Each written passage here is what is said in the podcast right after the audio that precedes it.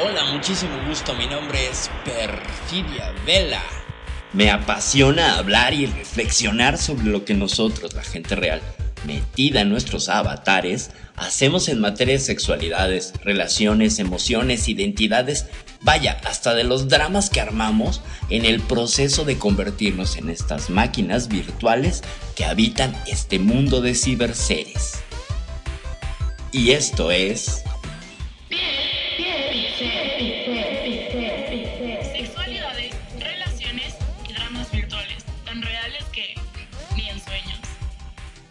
Episodio 35, nuestros niños internos.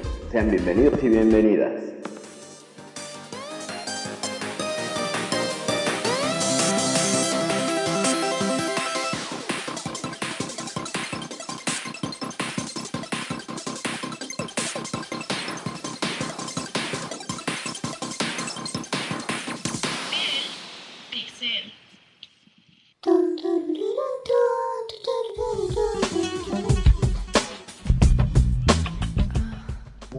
Buenísimas noches, gente que nos escucha por Radio Consentido. ¿Cómo están? Buenas, buenas, buenas noches. Esto es Piel Pixel, episodio 35.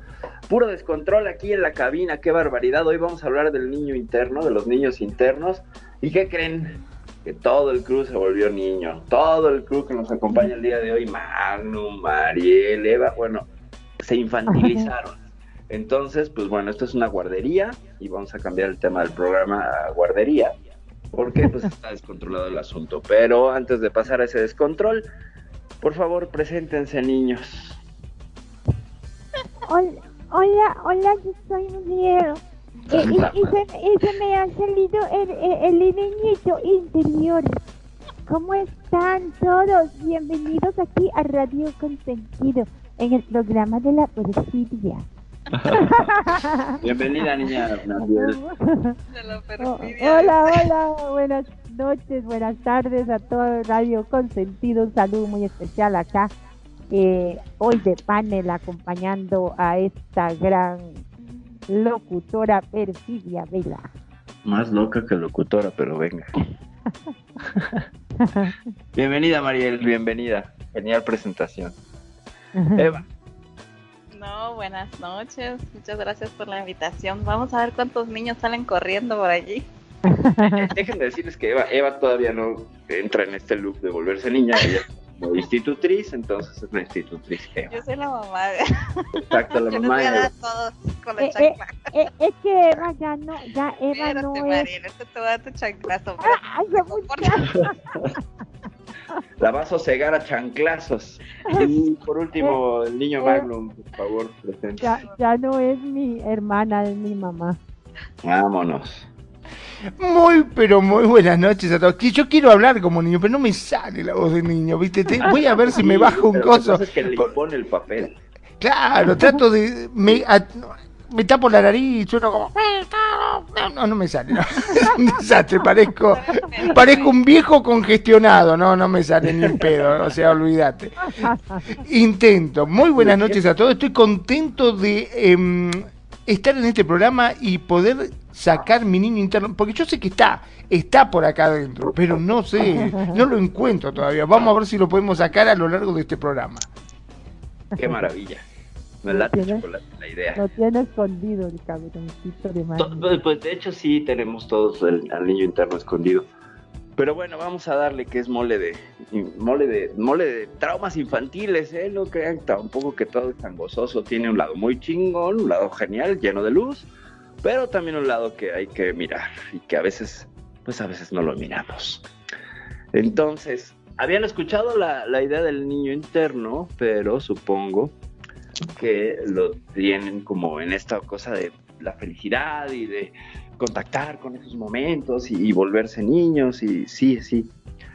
Pero el niño interno, nuestro niño interno está constituido por varias partes, no solamente esta parte lúdica, esta parte feliz, esta parte de, de juego, eh, porque como niños pasamos un montón de experiencias y algunas quedaron eh, debajo de una coraza para que no nos dolieran, porque vivimos experiencias también, pues, duras, traumáticas de pérdida. Y dependiendo de la educación y de, la, la crianza que nos tocó y la relación con nuestros padres, es que podríamos estar experimentando una de cinco heridas del alma. Vamos a ver cuáles son esas cinco heridas del alma. No las voy a desglosar porque eso sería tema de un programa entero. Ay, qué Pero las cinco heridas que en, teoría impedirían que seas, que seas tú mismo, tú misma, son el rechazo, el abandono, la humillación, la traición y la injusticia. Estas cinco, cinco heridas del alma son parte de, un programa que se de un libro de, de Liz Bourbon, que será eje rector de este del, trasfondo teórico de este programa, junto con eh, la, experiencia y la, sapiencia de José Miguel Bruguete, que es un coach en constelaciones familiares, a quien, a quien sigo mucho y que, pues ahora sí que puedo decir que prácticamente es eh, la fuente donde he obtenido la mayor cantidad de conocimiento sobre terapia familiar sistémica, amén de que pues estuve cerca de alguien que estudió la carrera y entonces me tocó ver cómo es esta carrera de terapia familiar sistémica, constelaciones familiares, etc. Entonces, bajo estos dos lineamientos, la mirada de las cinco heridas que vamos cargando y que en la mayor o menor medida las vamos a resolver o no, eh, y como, como, como tienen que ver con las lealtades familiares y todo. Es un tema muy interesante, de verdad muy interesante, el, el niño interno que traemos, que traemos herido o no herido. Pero vamos a ver, dentro de estas cinco, cinco heridas, eh, en algún momento, en mayor o menor grado, las vamos a experimentar. A lo mejor solo experimentamos una y esa nos marcó. Eh, por ejemplo, en el caso del rechazo a lo mejor teníamos 3, 4 años y queríamos que mamá o papá nos diera un abrazo. Y lo deseamos con todas nuestras fuerzas. Y le estiramos los brazos a papá y a mamá y se pasaron de largo. Con eso tan simple, basta para dejar una herida del alma. Para que vean qué, qué frágiles somos en ese sentido los seres humanos. Eh, no, no es que el papá le dijera, no, vete, escuincle, no te quiero, que también sucede, pero con detalles como esos en la mente infantil puede quedar una herida grabada profundamente. Entonces, eh, unas consideraciones al respecto de por qué somos tan, tan frágiles en la infancia los seres humanos. Eh, hay varios factores. El primero sería, tenemos la infancia más larga de todas las especies. Dura aproximadamente 11 años. O sea, es mucho tiempo. Segundo punto, tenemos un cerebro que justo de, de uno a cuatro años, pues es una esponja de información bárbara, casi todo lo graba, casi todo se queda seleccionado en la memoria selectiva como importante. O sea, recordamos que nuestra memoria selectiva lo que hace es desechar cosas que son muy cotidianas y repetitivas, porque si no se nos llena el disco duro y nos volvemos locos. Entonces va desechando como archivos temporales. No los desecha del todo, algunos quedan guardados en el inconsciente. Pero eh, el tercer factor sería, eh, ya vimos que el primero es una infancia muy larga, el segundo factor es un cerebro que graba todo y con una calidad HD, y el tercer factor sería que estamos en una sociedad sumamente complicada y eh, nuestro cerebro reptiliano, no es que seamos reptilianos del espacio, eh, nuestro cerebro se opera básicamente desde la amígdala, ya lo he repetido varias veces. Eh, en este programa, la primera impresión con el mundo es a través de la amígdala, que es la que regula emociones. Entonces, la sociedad es demasiado compleja para estas emociones. Eh, digamos que nuestras emociones son muy primitivas y la sociedad que hemos creado es muy compleja. Entonces, a través de una serie de símbolos y de cosas es que vamos creando o, poniendo en el, camino complicación para las heridas. Es decir, eh, si creamos expectativa y fantasía como niños al respecto de papá y mamá. Y en la medida que vayamos aprendiendo de la cultura, nos podemos herir o romper de mayor o menor, eh, en una mayor o menor intensidad. Entonces, hasta aquí, ¿qué sabían? ¿No sabían? ¿Lo habían considerado no lo habían considerado? Yo sé que no. Les oigo. Yo no sé mucho del tema, le dije, Percy. Venga. Este, pues sí, uno, uno es cierto que se siente rechazado, pero ¿qué hacer, Percy, si somos rechazados constantemente? La Ah, sociedad, sí, la, sociedad, o, o sea, la sociedad está hecha para, para rechazarse uno al otro, para quererse en otros, y, pero uno, en, en cualquier momento de la vida, uno puede sentir rechazo de cualquier persona. Ah, no, claro, claro. Y esa es la gestión emocional que va a depender de tu madurez o de tu, de tu anclaje a esa herida del alma. O sea, sí, es muy sencillo y esto tiene que ver con la teoría de la integración emocional.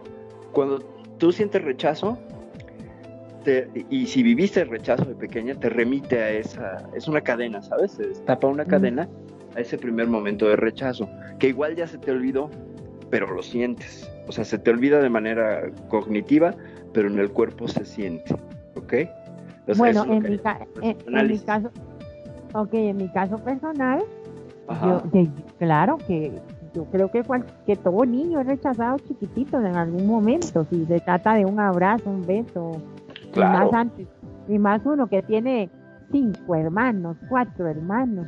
Y, y, y Claro. que conmigo, conmigo fue, fue divertido porque yo era la, la única mujer en la casa y se suponía que iba a ser la consentida de la casa y no para nada. Más bien como era la mujer, la mujercita fui como más rechazada, pero yo ni me acuerdo de nada de eso ya, o sea, o sea, seguro en algún momento me sale la la la niña llorona, la niña lastimada, pero no no uno no se da cuenta por qué y puede ser por eso. Claro, Bueno, pero perdón, ¿no? Pero en esta radio ahora sos la consentida. Exacto. Exacto. Ah, gracias, qué lindo. La consentida radio consentida. Claro que sí. Mira, Yo soy la, yo soy la pones. La consentida soy yo, aquí quieran o no quieran, o yo, me ahora. Muy bien, Oiga, claro, aquí te consentimos todo lo que tú quieras, chiquitita, preciosa, hermosa. ¿Qué se nos hizo Mira. la Eva? Este, a ver, Eva.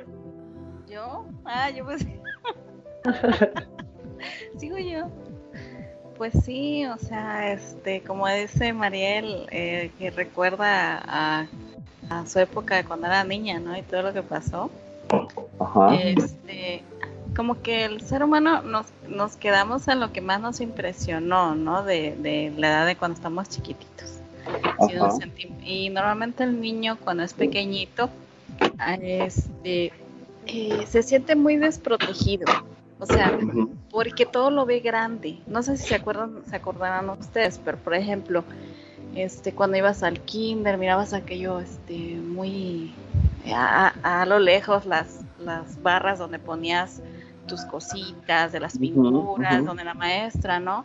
Y cuando regresas al, al kinder, ves que aqu- aquello está tan chiquitito y dices, pero si eso lo miraba yo enorme, ¿no? La Claro. silla, Ah, Ya ¿sabes? cabes en los pupitres, ¿no? Ajá, entonces, y, y el patio chiquitito, y yo, y yo recuerdo cuando chiquita, yo todo lo miraba grande y enorme. Kilómetros de patio, de Ajá, patio. entonces, entonces es, es, es por eso que en esa edad, de, de- desde que, bueno, desde el vientre del bebé hasta los 5, 6, 7 años, más o menos, a esa edad, el niño debe sentirse protegido. Y si no tan protegido, por lo menos que sí sepa que tiene a alguien a- al lado a, lo- a quien puede correr y, y va a salir por él. Y muchas veces lo que pasa que, que en, en la sociedad es que esto es imposible. Muchas, o sea, no todos los papás son protectores. A veces este, estamos tan afanados en, en otras situaciones que, que sueltan al, al, o sea, que no se fijan, no tanto soltar, sino que no están al pendiente, ¿verdad?, de lo que está haciendo el chiquito y de pronto este, pues se les va de las manos, ¿verdad? O le pasa algo, este, algún accidente, o alguien este, lo toca, fíjate, alguien lo toca, o alguien que quiere abusar al niño, o los amigos le hacen bullying. Sobre todo en la escuela no hay quien te defienda más que los maestros que están allí y hasta eso, mamá, tú sabes, es 50 se da, ¿no? Claro. Entonces, es una edad muy vulnerable, ¿no? Muy vulnerable en la que no tenemos mucha conciencia de cómo defendernos, a menos que el papá no sepa instruir qué hacer cuando te encuentres eh, rodeado de gente, ¿sabes? ¿Qué hacer cuando alguien se acerque a quererte hacer daño? Sea quien sea, ¿no? que no permitir. Entonces, esta falta de comunicación que a veces se tiene con el niño de no enseñarle, también tiende a que sea inseguro y no sepa qué hacer en un momento dado y se quede trabado, porque no hay una guía que le diga, mira, cuando es, sabes, y entonces eh, tratar de que el niño accione y a lo mejor hasta repita el proceso que le has dicho, ¿no? Porque para la sociedad que tenemos ahorita es necesario a veces conducir al, al niño. Y esta guía pues no se tiene. Muchas veces no se tiene, ¿no? Eh, en nuestra época los papás nos criaron como, como Dios les dio a entender con la chancla, como decía hace rato, con la si te portabas mal, ahora le tenían una gran Entonces, este, vas creciendo y, y, con todas estas cosas que te pudieron haber pasado, eh, este, pues, eh, pues ya cuando seas adulto, como que todavía las cargas, todavía las traes y sí se refleja mucho a lo mejor en, en, eh, en, cómo actúas con la, con la familia y con la gente, ¿no? Este, no sé, en algún momento sale ese niñito, ¿no? A, pelear y discutir o, a decir, este, o a ver al, pasado y, salen las cositas por allí. Entonces, sí, exacto. Entonces sí se da uno cuenta cuando el, el, adulto tuvo una buena guía por la manera en que se conduce y, y cuando sacas sus, sus cosas frágiles, ¿no? Dices, ah, ok, entonces por aquí está el medio del asunto, ¿no? Algo, algo pasó por allí. Y, y muchas veces, este, ya habíamos hablado de eso, ¿no? No nos gusta enfrentarnos a eso porque duele o porque todavía no se reconoce que hay un problema. Hay gente que, que no quiere volver al pasado porque le duele muchísimo, ¿no? Porque no fue una infancia muy bonita o porque le recuerda muy feo. A lo mejor sí tuvo una infancia bonita, pero solo se le quedaron esas partes feas, ¿no? Claro, y, acceder a los recuerdos gratos de la infancia a veces duele más que los momentos ingratos, ¿eh? Porque son momentos que ya se fueron, o sea, te cuenta que tuviste una infancia maravillosa y luego ya todo se puso oscuro y lleno de espinas y bruma. Y recordar esos tiempos tan padres que ya no van a volver, duele, duele tanto como cuando no tuviste algo. Entonces va en el mismo, va en el mismo sentido. Eh, hay gente que le cuesta muchísimo trabajo, mucho más trabajo acceder a recuerdos gratos y, y lindos que a los que a los momentos duros. Esos son como más fáciles de invocar, no de trabajar pero sí de, mencionar. Ahora, ojo, todas estas experiencias se van a quedar guardados o no en el inconsciente. ¿ok? Eh, no siempre tenemos que tener la conciencia de lo que nos pasó y podernos narrar y decir, bueno, es que a mí chico me dejaron, eh, eh, me dijeron que me sentara en una banca porque mis papás iban a entrar a un lugar donde no permitían entrar niños y yo me sentía abandonado. No siempre. Y a lo mejor tengo un miedo horrible a que la gente se separe de mí y, y no sé verbalizarlo ni, traerlo porque está en el inconsciente, porque quedó abajo de capas y capas y capas y capas de inconsciencia, ¿sabes? Entonces, e, ese es, a veces ni siquiera podemos mirar hacia allá y a veces hay quien no logra verbalizarlo. E, e, requiere de mucho trabajo, pero bueno, vamos, vamos este, avanzando. Qué bueno que lo, ponía así Mariel eh, hace un ratito que, nos compartió, porque eh, ella dijo algo muy interesante. Se supone que yo iba a ser la protegida. ¿Sabes? Entonces, ahí hay una, eh, si me permites, como una expectativa infantil de ustedes tenían que protegerme y luego no me protegieron. Entonces, la herida ahí podría ser la traición. Ustedes prometieron algo que nunca llegó. ¿Sabes? Entonces de ahí quedaría una herida del alma y que la tienes como consciente en caso de que así fuera. Eh, y de ahí, entonces ya, ya, ya está la cadena, ya sabes dónde está la cadena y ya puedes mirar del inicio al fin y trabajarlo si es que es tu deseo trabajarlo. Pero hay otro factor también ahí.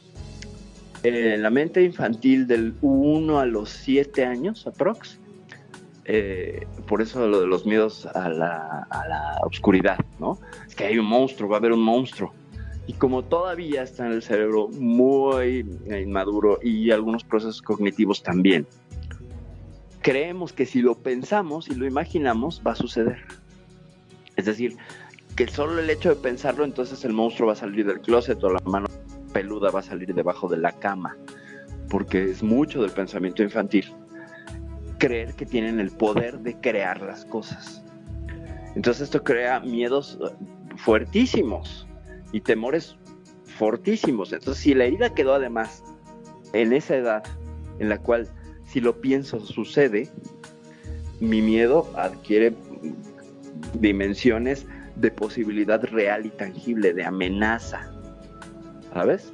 Entonces, con algunas heridas, dependiendo de la edad, hay que ver si, si sucedieron bajo sistema, este sistema de pensamiento, este sistema de, de, de, expresión de la realidad infantil, pues, que se queda ahí guardada.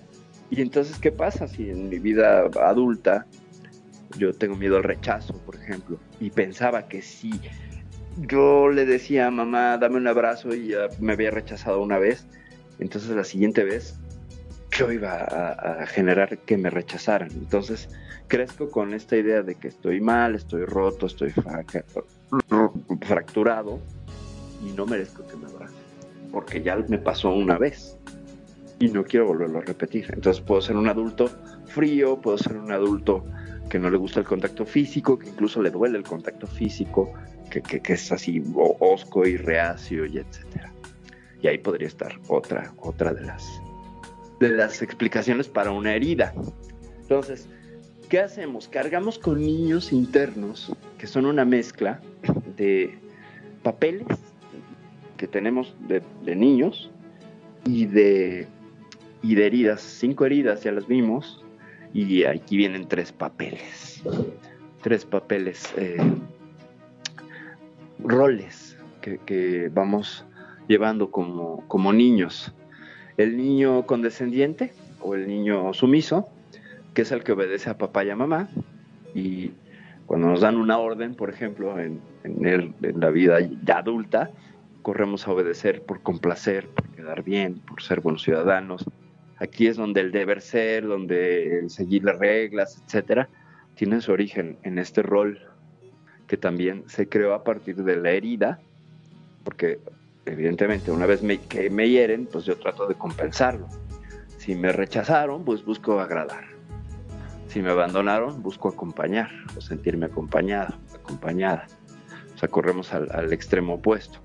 Y de ahí surgen, por ejemplo, esos roles como el del niño condescendiente o el del niño rebelde, ¿no? Con la que están hablando todos ustedes. Soy un ejemplo clásico, mi niña rebelde está todo lo que da casi todo el tiempo. No le gusta seguir reglas, se manda sola, ¿sí? ¿Por qué? Pues porque evidentemente en mi infancia lo que había era una ausencia de reglas y yo me impuse revelarmente unas reglas que no había. No es que hubiera un exceso de, de, de estructura compensé de la manera contraria. Al no haber estructura, yo me creé la estructura y luego me rebelé contra esa estructura. Pero bueno, eso pasa en la mente de una elfa que está un poco enloquecida. Y el último niño sería el niño que se cree adulto. Eh, son estos niños que, como lo habíamos dicho al principio del programa, juegan, juegan a ser adultos. Jugamos a ser adultos, es decir, eh, tomamos papeles de adultos para compensar la falta o la ausencia de un adulto.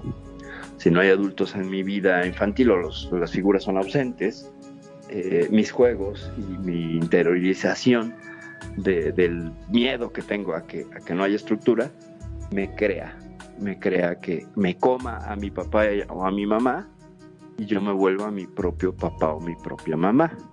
Y aquí se explica cuando traemos las voces internas de los padres muy marcadas. Por ejemplo, si una, si la mamá de, una chica le tenía alguna suerte de tabú y era muy estricta con el tema de la ropa, con el largo de la ropa, la de la falda. Eh, y esta chica crece y no le gusta usar faldas muy cortitas porque su mamá decía, etcétera, y ese, ese, esa restricción de la madre la carga ella y ella se vuelve su propia madre, ¿sale? Eh, y juega a ser adulto consigo misma.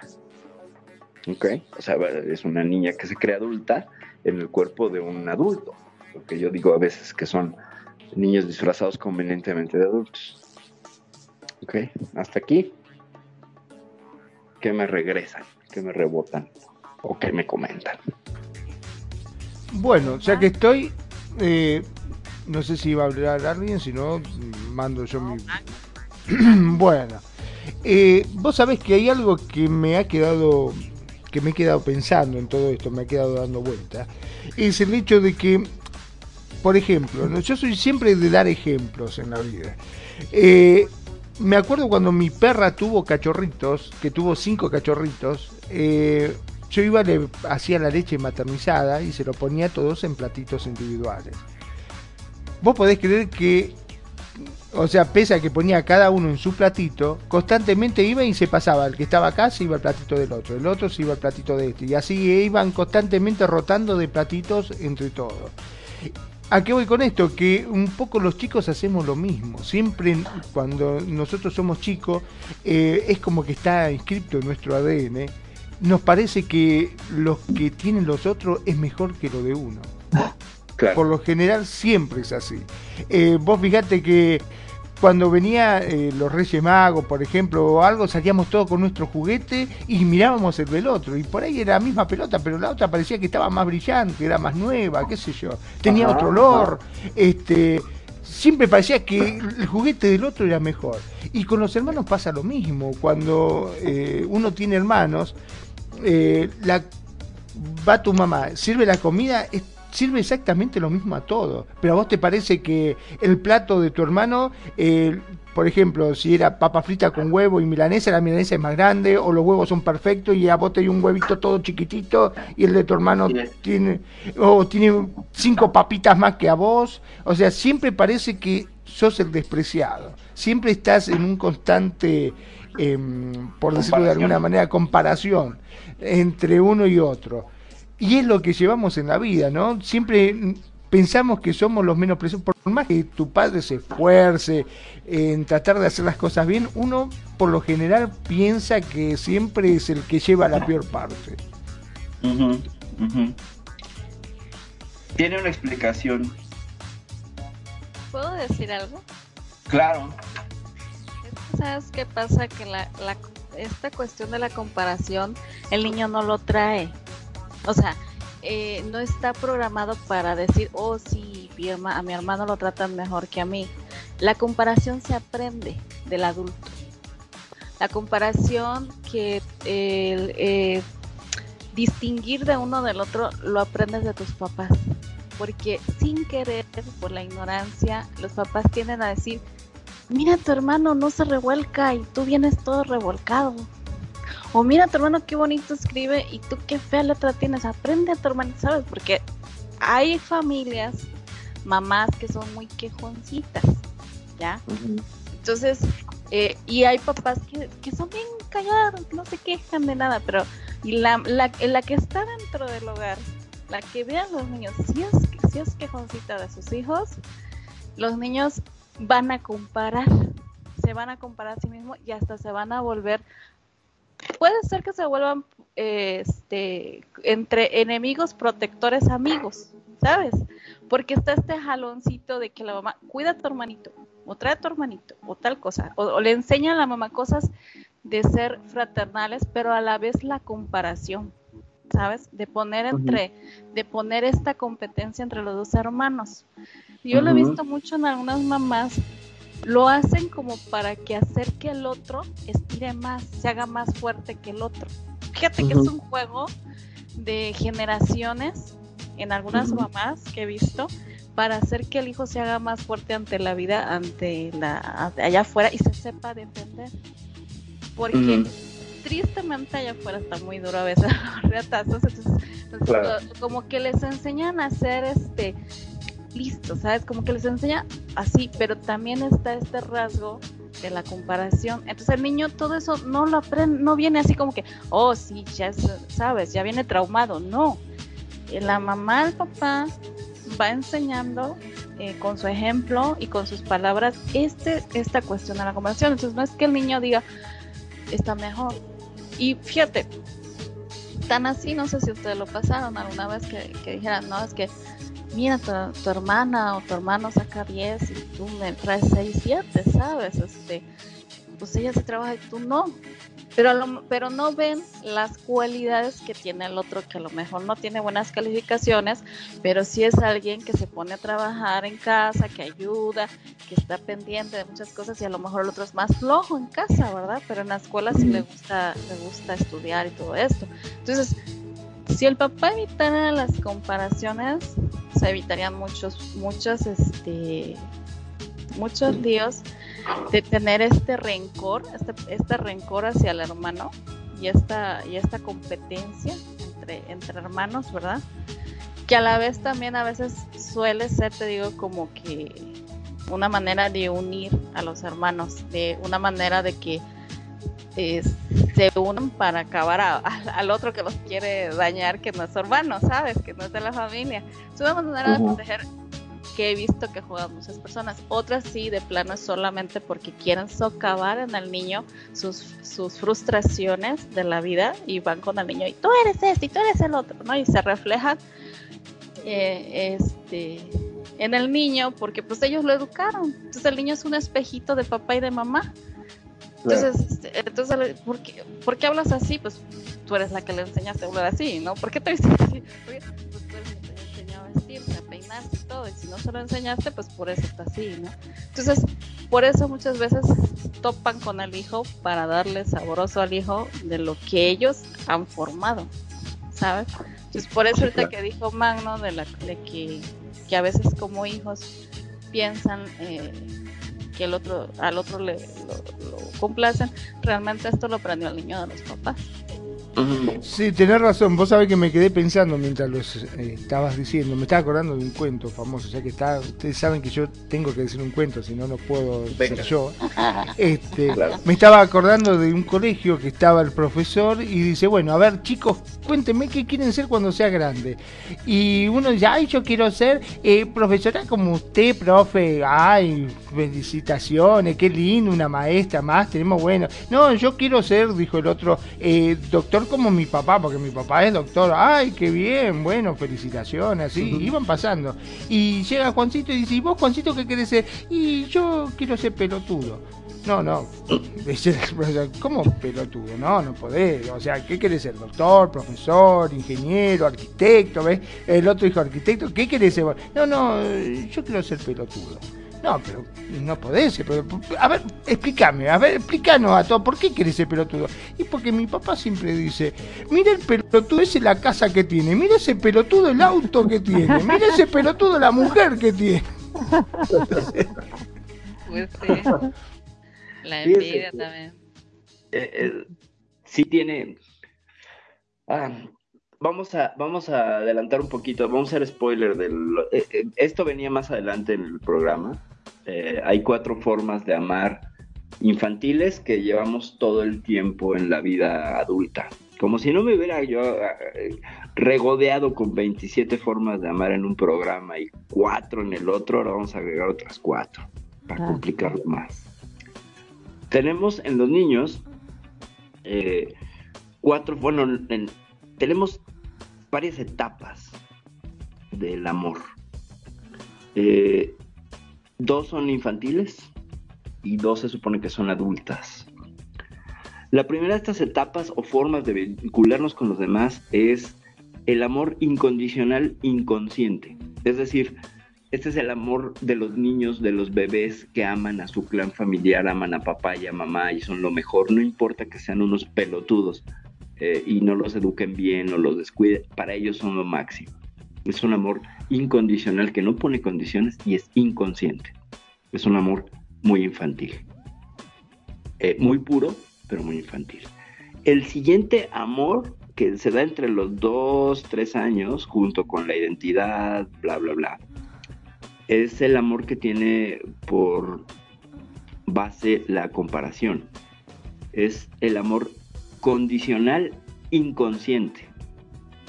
Si se fijan, los niños condicionan, una vez que aprenden a decir que no, una vez que aprenden a, ver más o menos los límites que están allá afuera, dicen, eh, cuando ven, por ejemplo, que una mamá es más amorosa y mamá en casa no es amorosa ni me abraza, entonces una vez me enojo con mamá y le digo, no, yo no te quiero, te voy a cambiar por la mamá de Juanito.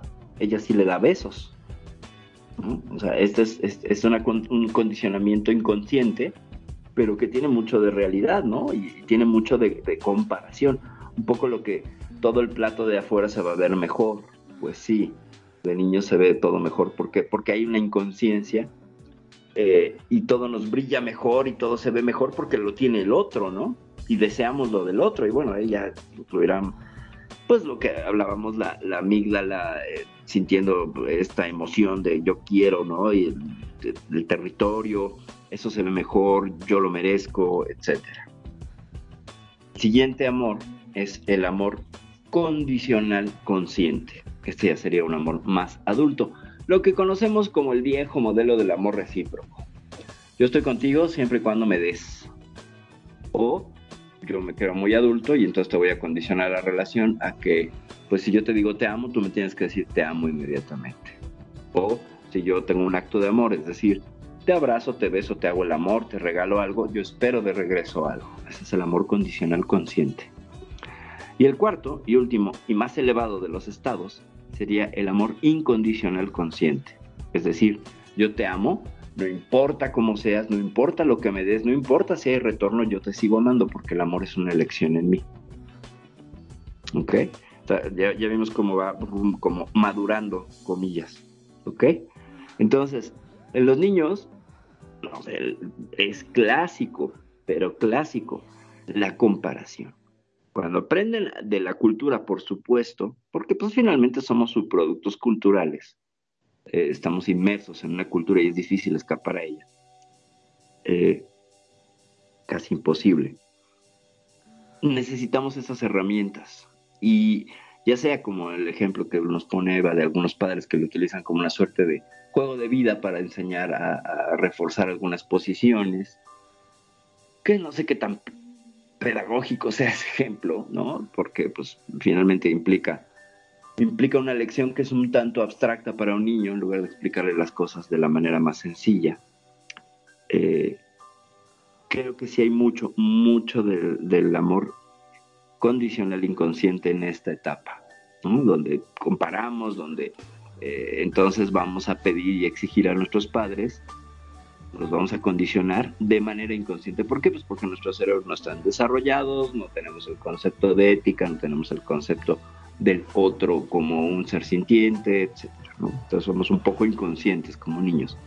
Y entonces ahí es que se da todo este rejuego que están mencionando, ¿no? O sea, el juguete, o eh, la cuestión de la envidia, ¿no? La envidia como una herramienta. Entonces sería, sería complejo. ¿Conocían estos cuatro modelos? No los conocían. Mm, no. No, yo no. Entonces, sumado a las cinco heridas, que ya las vimos y las vamos a repetir, que son el rechazo, el abandono, la humillación, la traición y la injusticia, y sumado a los papeles del niño rebelde, niño condescendiente y niño que juega a ser adulto, están estos cuatro eh, sistemas de amor. los, dos, los dos primeros, porque estamos en etapas infantiles, eh, pero van a permear, van a permear nuestras vidas adultas. Habrá ocasiones en las que mm, repitamos el modelo infantil de amor condicionado inconsciente. Nos enamoremos de buenas a primeras, una y otra vez, eh, de personas que son pues tóxicas y que no nos resultan eh, pues muy nutricias para, para estar, no, no, es una coincidencia energética que podamos valorar. Y entonces caemos en este juego ya de adultos, de este amor condicionado e inconsciente. Es decir, yo exijo, ¿no? Que me quieras, pues por mi linda cara. ¿Por qué? Pues porque en esta edad infantil yo aprendí, y en una etapa anterior la traigo todavía cargando, que si lloraba me daban la mamila, que si pataleaba me ponían atención, que si hacía mi berrinche recibía atención de papá y mamá. Y no sé cuántos adultos conozcan ustedes que hacen estas cosas. No sé si los, los han topado, que tienen estas reacciones infantiles. Completamente infantiles. Díganme ustedes, ¿conocen a alguien que tenga estas rabietas infantiles a nivel pareja? Bueno, yo conozco particularmente a uno, pero que es al revés. Es como vos dijiste, la adulta es la hija y no la madre. O sea, la madre se viste muy juvenil y la hija parece la madre. Pero francamente, ella ve hasta la misma madre. Dice, la verdad se han invertido los papeles. Ella es mi mamá. Dice, pues es una vieja, dice. Es una vieja a su edad. Pues si me pongo una... Ay, ¿cómo vas a salir así? Eh, dice, tiene todo el día el ojo puesto en mí que cómo te vestís así, que cómo vas a salir así a la calle, pero fíjate, sos una mujer grande, no, constantemente está encima de la madre diciéndole lo que puede hacer, lo que no puede hacer, y cuando se expresa o dice algún chiste, pero mamá, ya estás grande, empieza a no la deja vivir, dice, me está volviendo loca esta pendeja. Mm. ¿Qué tenemos allí? Un caso muy, pues, bueno para ejemplificar cómo la madre trae una voz infantil, trae una niña interna que supera a su adulto. Entonces ella tiene mucho de niña y poco de adulto. Y para compensar, la hija tomó el papel para salvar a la madre. Ojo, esto tiene que ver con terapia familiar sistémica. Los hijos son fieles y leales a los padres y buscarán desde siempre que sean felices. Y los padres también buscarán desde siempre que los hijos sean felices. En el fondo, más profundo, esa es la intención. Que luego no lo cumplan ya es otro tema. Pero entonces la hija toma el papel de la madre para salvar a la madre. ¿Por qué? Porque probablemente la mamá le faltó mamá. ¿Ok? Eh, ¿Qué busca? Tener una mamá. Y crió una mamá. Y la, y la hija dijo, sí, yo tomo ese papel. Sí, yo no voy a vivir mi destino, voy a vivir el tuyo, que es que te falta una madre, y yo voy a hacer el papel de madre. Así son de fieles los hijos, ¿eh? Ojo, los hijos somos, somos, que no dejamos de serlo nunca, eh, muy fieles a los, a los discursos de los padres, al grado que si grados extremos, si la familia hay problemas económicos, y está difícil la supervivencia, hay hijos que tienden a enfermarse eh, en una suerte de mensaje de yo prefiero morir con tal de que el clan esté bien, yo prefiero dejarme morir con tal de que todos estén bien, porque vivo el destino de mis padres que lo que quieren es que estén bien, entonces yo soy un estorbo y me cancelo a mí mismo. Así, así hay casos, ¿eh? Así hay, hay situaciones tan extremas. Pero miren esto, siempre con la idea de que los padres van a complacer el discurso de los hijos. Digo, los hijos van a complacer el discurso de los padres. Siempre, siempre. Y esto también, sumado a todos esos papeles, es un factor. O sea, sumado... ¿Aún en caso de maltrato, Percy? Por ejemplo... Aún en caso de maltrato, porque el maltrato se convierte... El maltrato se convierte en un lenguaje. O sea, la terapia familiar sistémica lo que hace es... Trata de quitar juicios lo que hace el humanismo, por ejemplo, está muy bien el humanismo, pero eh, llega un momento en que en la búsqueda de respetar los derechos humanos entra una, una acción legal de límites, o sea, legal en el sentido de no te metas conmigo, protégeme, yo valgo, bla, bla, bla. La sistémica se sale un poco de eso porque la que hace el trabajo es el humanismo y otras ramas de, la, de las terapias y la sistémica trata de verlo todo en conjunto, entonces, sin hacer juicios. Y lo que aporta aquí es, la violencia y el maltrato se convierten en sí mismo, en sí mismos, en un lenguaje. Entonces, el, el foco de interés de la, de la sistémica no es resolver las cadenas de violencia entre los padres y los hijos en ese momento, sino de mirar más allá y de dónde viene esa cadena, porque seguramente se repite de abuelos a padres y de padres a hijos. Entonces, a veces la sanación está en lo transgeneracional, es decir, que los padres, si son golpeadores y abusadores, es porque fueron abusados. Entonces, el hijo eh, no puede sanar a los padres, pero él cumple el papel, ¿sí? De convertirse en sus propios padres siendo abusados por sus abuelos. ¿Sí me explico? O sea, deja que los papás hagan el papel de los abuelos que los maltrataron y él toma el papel de sus papás para ser maltratado. Y entonces le cumple el destino a los papás. ¿Ok? Les cumple eso, el destino. Como fueron abusados, alguien tiene que ser abusado. Como fueron golpeados, alguien tiene, no, no está diciendo la sistémica que esté bien, lo describe. Y entonces es una forma diferente de abordar el tema y donde se pueden encontrar muchas soluciones y sanaciones, por supuesto.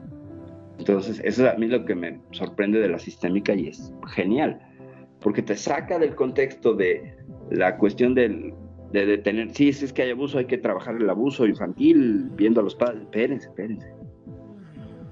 De hoy viene este sistema, es un sistema que se está repitiendo, porque si lo tratas de resolver en el aquí y ahora, a veces no se resuelve, porque viene de otro lado, de otra generación hay que recordar algo con los niños. Toda, toda omisión, por ejemplo, si yo estoy en pareja y tengo una hija, que sí tengo, pero ya no estoy en pareja, eh, y yo la engaño a la pareja, pero tratamos de que los niños no se enteren y entonces discutimos a puerta cerrada o nos salimos de la casa para discutirlo y pelearnos horrible con tal de que los niños no vean, no importa, los niños se van a dar cuenta, los niños van a entender ese mensaje y van a saber qué está pasando. Y luego que buscarán sanar esa relación de los padres. Porque en la mirada de los hijos los padres tienen que estar juntos, entonces el hijo buscará cumplir ese destino. Entonces, ¿qué hará?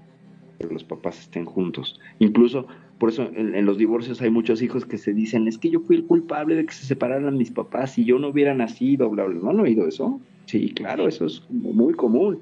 Entonces, eso es porque está tratando de cumplirles el, Es que es bien interesante. Al querer salvar a tus padres, tú dejas de vivir tu destino. ¿Ok? Porque tus padres dejaron de vivir su destino al querer salvar a sus abuelos. Eso es lo sistémico. Entonces, ¿cómo se sana? Rompiendo. ¿Cómo se sana? Trabajando con la oveja negra. Por ejemplo, en las familias el papel de la oveja negra. Todos son bien portados, trabajan, estudian, son geniales y de pronto en la familia surge la oveja negra. El que no estudia, el que es delincuente, el que porque está buscando sanar todo el sistema. Al romper con todos los esquemas, él rompe. Y entonces hace que todo el sistema se detenga, como un tren que se descarrila. Que es un momento de paro para revisar qué es lo que está pasando en la familia. Las ovejas negras cumplen ese papel. Y generalmente eso se ve desde la infancia. Pero yo pensaba que esos chicos que no estudian y que no les gusta trabajar y todo eso, más bien es porque tienen el ejemplo en sus propias casas. Sí y no. Que, que, son como una familia vaga, eh, no emprendedora. Ah, yo pensaba así, no sé. Pero es que ya no hay oveja negra en este, en este ejemplo que nos pones porque si toda la familia es vaga, no trabaja y son delincuentes, entonces no hay oveja negra, estaría siendo una oveja blanca porque está cumpliendo el rol de la familia. Si todos son delincuentes, flojos y estafadores, él es uno más. Ahí pues lo regular, es, lo que decías de que hay uno que se revela, ¿no? La familia puede ser, puede estar muy aparentemente bien, pero no está bien. Y hay uno por ahí que se le revela. No sé si has visto que hay gente que, por ejemplo, este, a, pues tú lo ves si es una familia como es de 10 y común, o puede ser una familia adinerada, y pues ya el hijo está en la calle, en una esquina, todo drogado, tomado y demás, ¿no? Revelándose eh, y con tal de que, de que pues quede en vergüenza el apellido de su papá, de su mamá, de quien sea, ¿no? porque quizá este, ese sometimiento que tuvo no le gustó y, se reveló en una cierta edad en que ya se podía defender se sale de la casa y órale.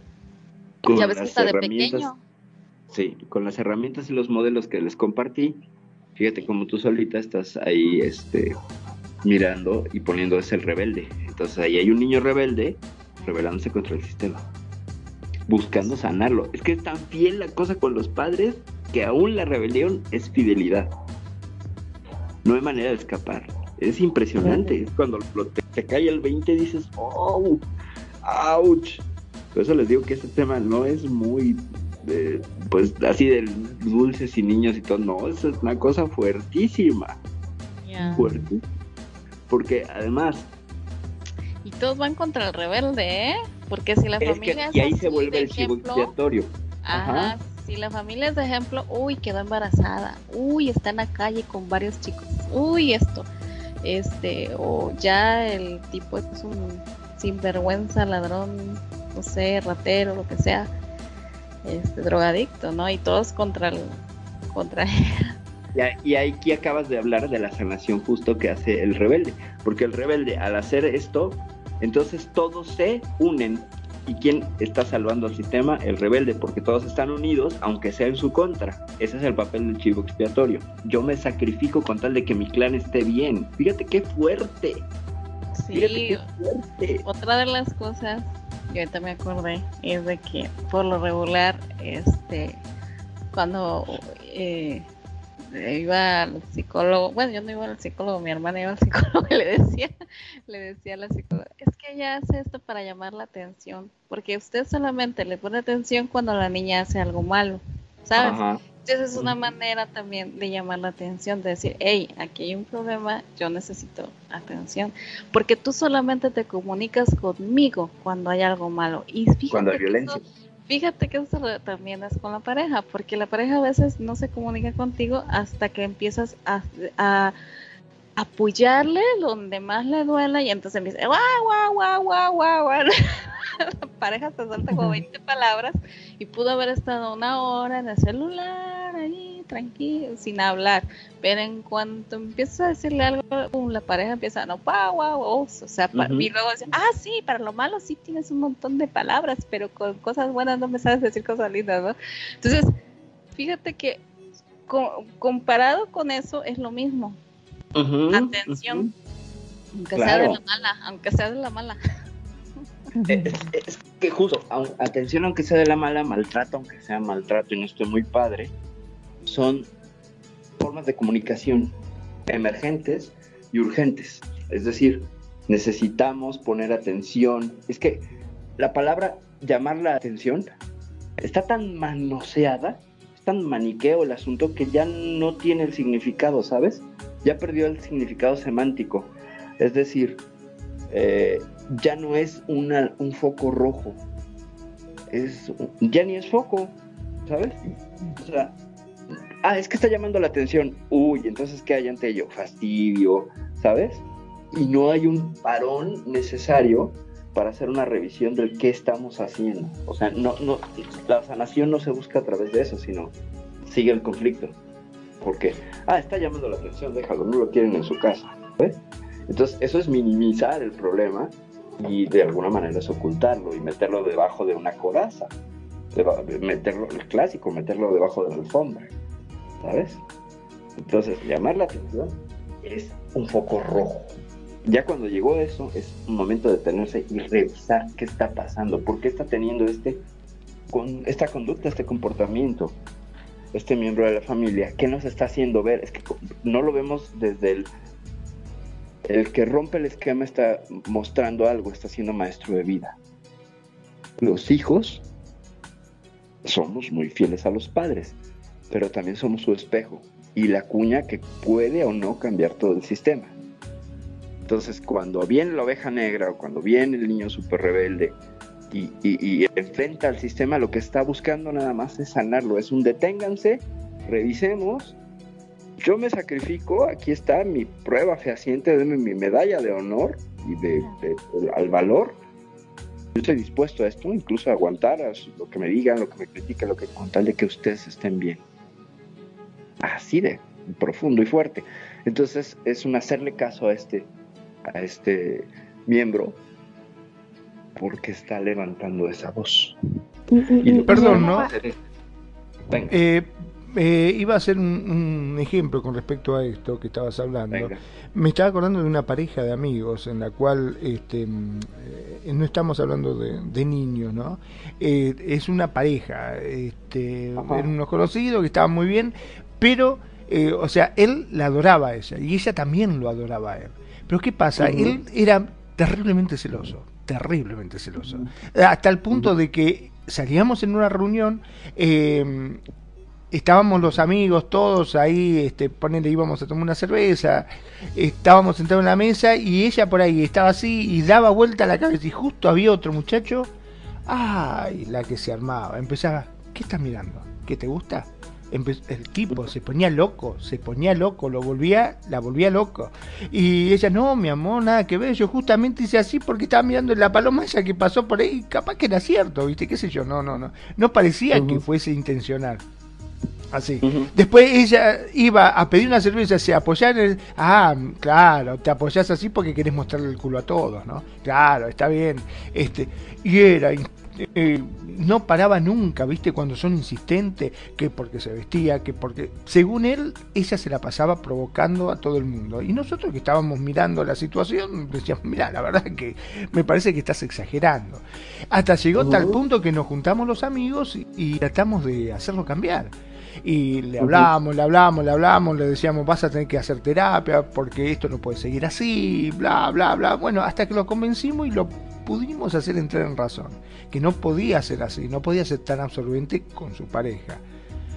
Podés creer que mm, este hombre empezó a cambiar, pero la que se puso como loco fue la mujer, porque pensaba que ya no la quería. Claro, claro. Pensaba que ya no la quería. Vos no sabés lo que fue. Ella venía después. ¿Qué le hicieron a mi marido? Porque antes era otra cosa. No, lo que pasa es que nosotros hablamos para que no, pero ya no me quiere más, ya no me será más, ¿qué es lo que le pasa a ustedes? ¿Por qué se meten en nuestra pareja? ¿Ustedes quién se creen que son? Si nosotros estábamos bien así, que fue totalmente al revés. Fue una cosa de loco, no sabíamos qué hacer. Al rato, al rato, e al rato ella volvió a ver a alguien para que él la, la celara. Probablemente sí, probablemente sí. Claro, porque al no celarla, ella pensaba que ya no le había dejado de querer. Era así. ¿Y cuál es la vinculación entre ellos dos? Porque fíjense, los dos creo que compartían una herida similar. Y la herida infantil similar en estos dos, así me bota, o me brinca, o me huele, me tinca, me este, sospecho que es el miedo al rechazo y al abandono a cualquiera de esas dos. Porque los celos son eso, ¿no? Miedo a la, soledad, al rechazo, bla, bla, Y como lo muestro, pues así. Y ella enganchada en ese sentido. O sea, aquí podemos ver que, híjole, ambos cargan el modelo de sus padres de relación, sin duda. Eso, eso no hay manera de salir, de decir que no. Y dos, al ser el posesivo territorial, bla, bla, estás llevando el papel del padre de ella. Y ella, al ser, eh, pues, digamos, involuntariamente coqueta, estaría llevando el papel de la madre de él. Entonces los que están discutiendo ahí son el papá de ella, el papá de él, el papá de ella con la mamá de él. Los consuegros estarían peleándose a través de ellos, porque ellos están siendo fieles a sus padres. Bueno, estaban siendo. Entonces, dime. ¿Qué, pasa cuando ya los padres se mueren? ¿Qué pasa? ¿Sigue la, la cosa o ya desaparece? Te lo voy a decir enfrente de la foto de mis padres que ya fallecieron. Eh, siguen estando. Los padres siguen estando. No importa que tus padres fallecieran o no los conocieras. siguen teniendo esta influencia, pues, gravitacional porque lleva su genética. Y esto de la, la creo que la palabra es endogenética, todavía no está muy bien estudiada, pero se supone que también heredamos las emociones ante ciertas situaciones. Y que de alguna manera heredamos nuestras experiencias emocionales a través del ADN, o sea, se queda grabada en el ADN. Y cada vez la neurociencia muestra que esta cuestión de enquistar las emociones, o sea, cuando tienes una emoción muy fuerte que no trabajas, se te densifica en el cuerpo y parece que hasta la transmitimos genéticamente. Entonces, ¿qué pasa? Que los padres siguen allí, entonces hay que hacer el trabajo de tomar a los padres en el corazón, ¿ok? Aunque no estén, aunque, eh, aunque estén lejos, aunque ya no les hables, aunque, aunque te dejaran de hablar, ahí siguen. Entonces hay que hacer ese trabajo de tomarlos en el corazón para liberarlos y dejarlos a ellos en su propio destino y entonces tomar tu destino. Eso se haría. Si quieres ahondar un poquito más tú en el tema. No, no, no lo quería saber esto. Gracias. Sí, los padres siguen presentes. Sigue presente los padres, los abuelos, los tíos. ¿Sabes quién más sigue presente? Los abortados, los que se murieron, todos. ¿Siguen? ¿Todos? Sí. Sí, madre. Todos, todos, todos. Todos. ¿Por qué? Sistema. O sea, los ausentes o el síndrome del yaciente, por ejemplo. Te lo pongo. Un hijo que la pareja tiene un, se embaraza ella, pero pierde al niño por aborto. ¿Ok? Entonces, se vuelve a embarazar y este niño sí nace y adelante. Pero resulta que el niño se enferma, que el niño tiene una salud horrible, que el niño, pero porque nunca le dijeron o porque nunca reconocieron al que se fue. Entonces él toma el papel del hermano que se fue, por eso es síndrome, síndrome del yaciente, porque ya se enfermó todo el tiempo, como el muerto. ¿Sabes? Como si estuviera muerto, porque no están reconociendo al muerto. Entonces, cuando los papás toman en el corazón a este niño que murió, que nunca conocieron y que sí crearon un duelo, pero jamás lo reconocieron, y están llamándole primogénito cuando es el segundo hijo, están usurpando el lugar y alterando los órdenes del amor que ya platicamos en programas pasados, y todo el sistema se vuelve loco. Porque este niño viene a tomar este papel del, del muerto y está llamando la atención a través de eso, y reconozcanlo, denle su lugar. Por eso los antepasados son tan importantes, reconocer a los antepasados. Al tío aquel del que hablan mal todos, a la tía esa que era muy loca y muy este, casquivana, a todos, porque es el clan familiar. ¿Y, a, a, qué se refiere con reconocerlo? Reconocerles es darles su lugar para que tengan su destino resuelto en ti y tú no tengas que cargar con sus papeles. ¿Ok? Ah, o sea. Tú reconoces, te liberas de lo que el otro pudiera haber influido contigo. ¿Sale? O sea, en el caso de los padres, que son los más cercanos. Bueno, con respecto a eso también tengo un ejemplo de una pareja de amigos que le falleció, eh, nada, nació muerto, básicamente su bebé, la chica quedó embarazada este, nuevamente, lo tuvo y no lo dejan vivir esa criatura. Te puedo asegurar que no la dejan vivir tranquila. Em, y fuimos a una casa de un amigo, me acuerdo que tiene pileta. No, no, no, no, a la pileta no entra porque. No, no, no, no sale el sol porque el sol le puede hacer mal. No, no, porque esto. No, el chico hace. y salen corriendo para el médico es una cosa que el pobre chico vive con, le dan pastillas pero por todo, o sea, vive medicado y lo llevan al médico dos millones de veces y no lo dejan jugar con chicos por miedo a esto. No me quiero... Claro, no, no me quiero imaginar, no me quiero imaginar cómo este debe haber estado ahora con el tema de la pandemia, porque nada, perdí contacto con ellos, pero era una cuestión que pobrecito no lo dejaban ni, ni siquiera ir al jardín, hasta al jardín lo obligaron, porque es obligatorio acá, a que fuera al jardín, pero no lo querían llevar al jardín por miedo a que se contagiara con algo, o que tuviese algún problema. Claro, fíjate, los papás están aquí tan temerosos de que se repita el destino de, de, este otro hijo, que ahí, ahí estamos viendo el modelo relacional del, del amor condicionado, del amor eh, condicionado inconsciente. Es decir, eh, le aman, lo cuidan, lo protegen, pero son inconscientes porque creen que existe este pensamiento mágico, de nuevo, de si lo pienso, sucede, ¿no? Y son papás y son adultos. ¿Cómo será que no lo dejan ni dormir a, la noche? No vivir su destino, no lo dejan A la noche eh, por ahí no puede dormir él porque tiene miedo de que le pase algo por ese del sueño, ¿viste?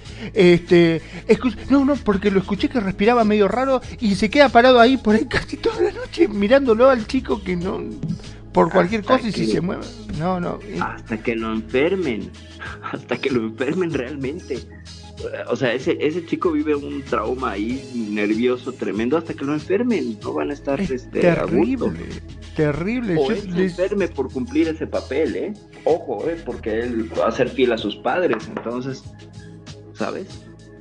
E, entonces, ¿qué tiene que hacer ahí? Pues es que el destino es del niño. O sea, si se muere o no se muere, pues ni modo. Es muy cruel lo que voy a decir, sí, pero pues es que la vida es un riesgo, ¿no? Entonces tendría que, tendrían que dejarlo arriesgarse, ¿no? Ellos también se arriesgaron, se cayeron de un árbol, este, se, rasparon las rodillas, todo nos pasó y aquí seguimos. Justo. ¿Cómo, ¿cómo será que no lo dejan andar en bicicleta? No lo dejan andar en bicicleta. O sea, es que es una continua vertido del miedo de los padres hacia él. ¿Y qué va a crear? Va a crear un adulto muy inseguro. Sumamente inseguro.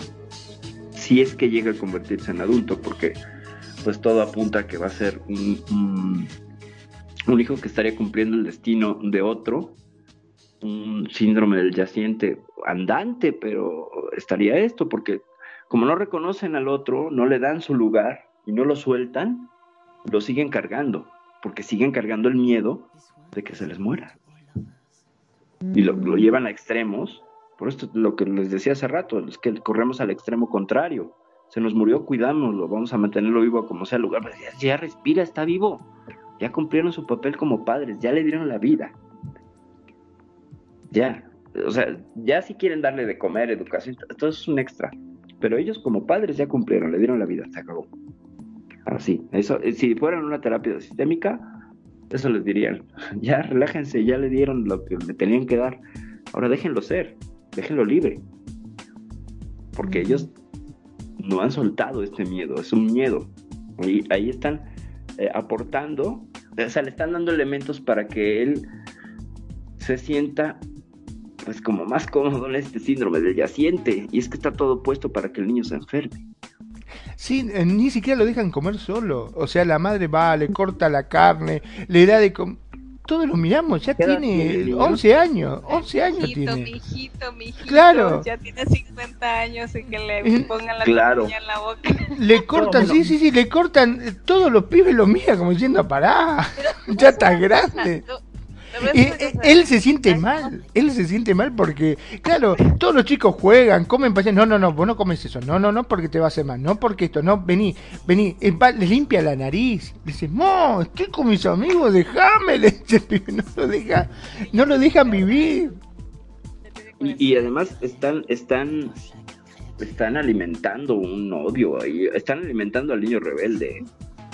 ¿Tú crees? Están alimentando. que, yo he visto familias de mamá, que son como gatas, gatas que están protegiendo a sus bebés, ¿sabes? Que, o sea, nadie puede tocarlos, nadie les puede decir nada, solo ella. O sea, yo les puedo dar de majazos, por así decirlo, ¿no? Yo les puedo dar majazos, pero nadie me los toca ni nadie les, ni nadie me los critica. O sea, cuidado me los criticas porque soy como una gata, te doy un rasgazo, ¿no?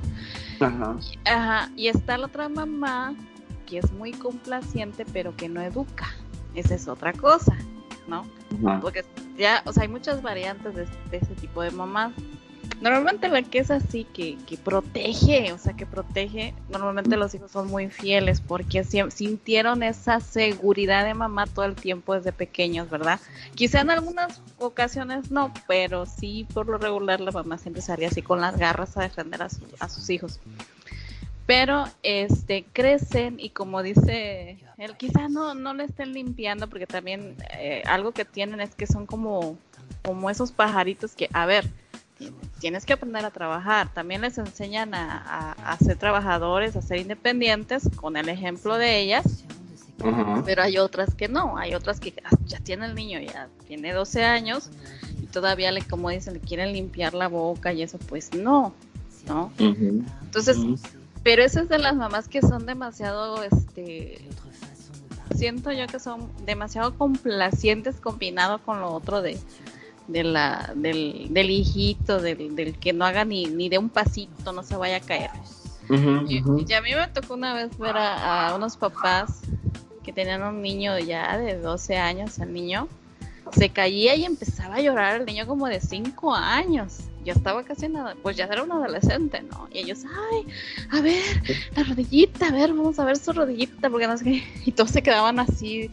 Y había una americana, porque la, americana era muy así de, pues, naturalista y que los niños se, se, cayeran y, se enlodaran, ¿no? Y todo eso.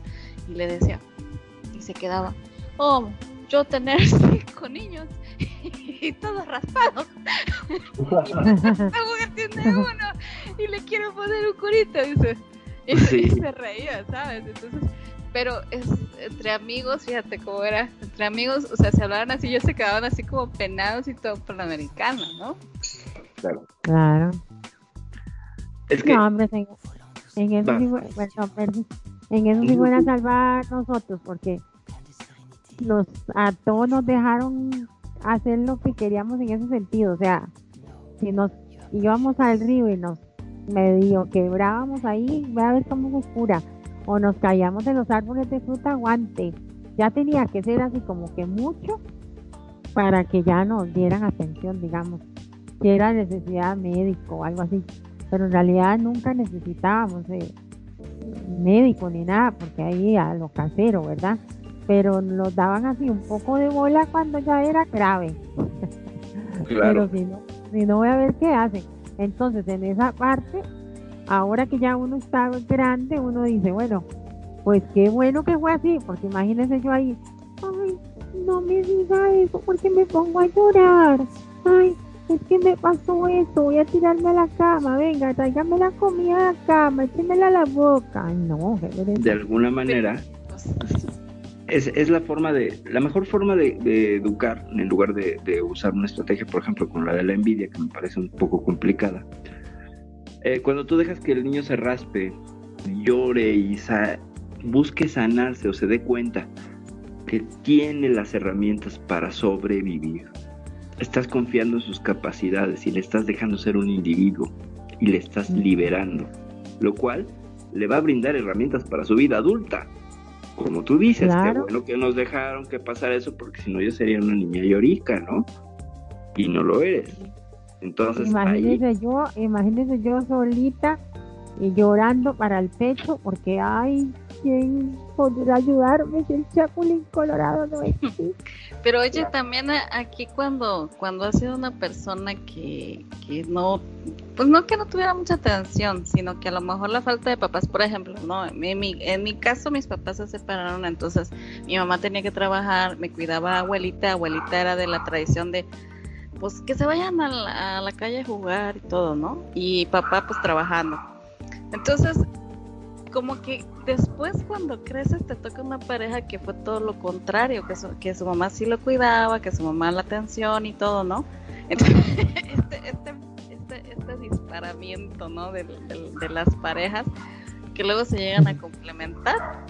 Ajá. Sí, ¿sabes? O sea, yo, yo me quedé admirada porque mi mamá y, mis, y pues mi suegra, la, la, la esposa, pues era totalmente distinto, ¿no? A la otra señora, o sea, totalmente dos gotas de agua distintas, pero cómo se conjuntan las dos familias.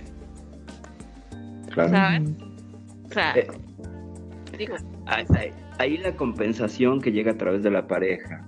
Ah, eh, de ambos. Llega porque tienes las herramientas para entenderlo, creo yo. Y, y entonces está muy bien porque no es un bastón emocional, sino es una guía. Tu pareja se vuelve una guía. Sí, o sea, no depende. yo creo. Porque, por ejemplo, en mi caso, por ejemplo, a mí me gustan mucho los animalitos, los perros y todo eso. No tengo muchos, solo tengo dos chiquititas. Pero este, a mí me gustaba mucho jugar con ellos. En caso de, de, la otra familia, pues no, o sea, a ellos no les, no les gustan los animales más que para que cuiden y ya, ¿no? Pero solamente no. No es que no les guste, sino simplemente no les gusta tener un animal en casa. Entonces, este, pues como que a través del ejemplo, eh, como que aprenden a querer a los animalitos como tú los trates, como tú les hables, ¿sabes? Pero bien, si lo haces bien, o sea, que no sea una carga, una molestia para, para la pareja. Y al contrario, este, también su parte de ser así, a mí también me, me, dio mucha enseñanza, ¿no? Porque porque tener animales es una responsabilidad de mucha higiene, de organizarte y todo, porque también tienes niños y esos y, hay familia en casa y se pueden contaminar, ¿no? Hay una edad en la que se pueden lastimar. Ajá. Ay, ahí está. Ah, sí, ahí está, ahí viene. sí, lo voy a agregar. A ver, síganlo ustedes, voy a agregar a Jordi. Sí, sí, sí. Para que cuente su niño interior también. Ajá. Sí, cuando, cuando uno lo sobreprotege demasiado, más bien es feo.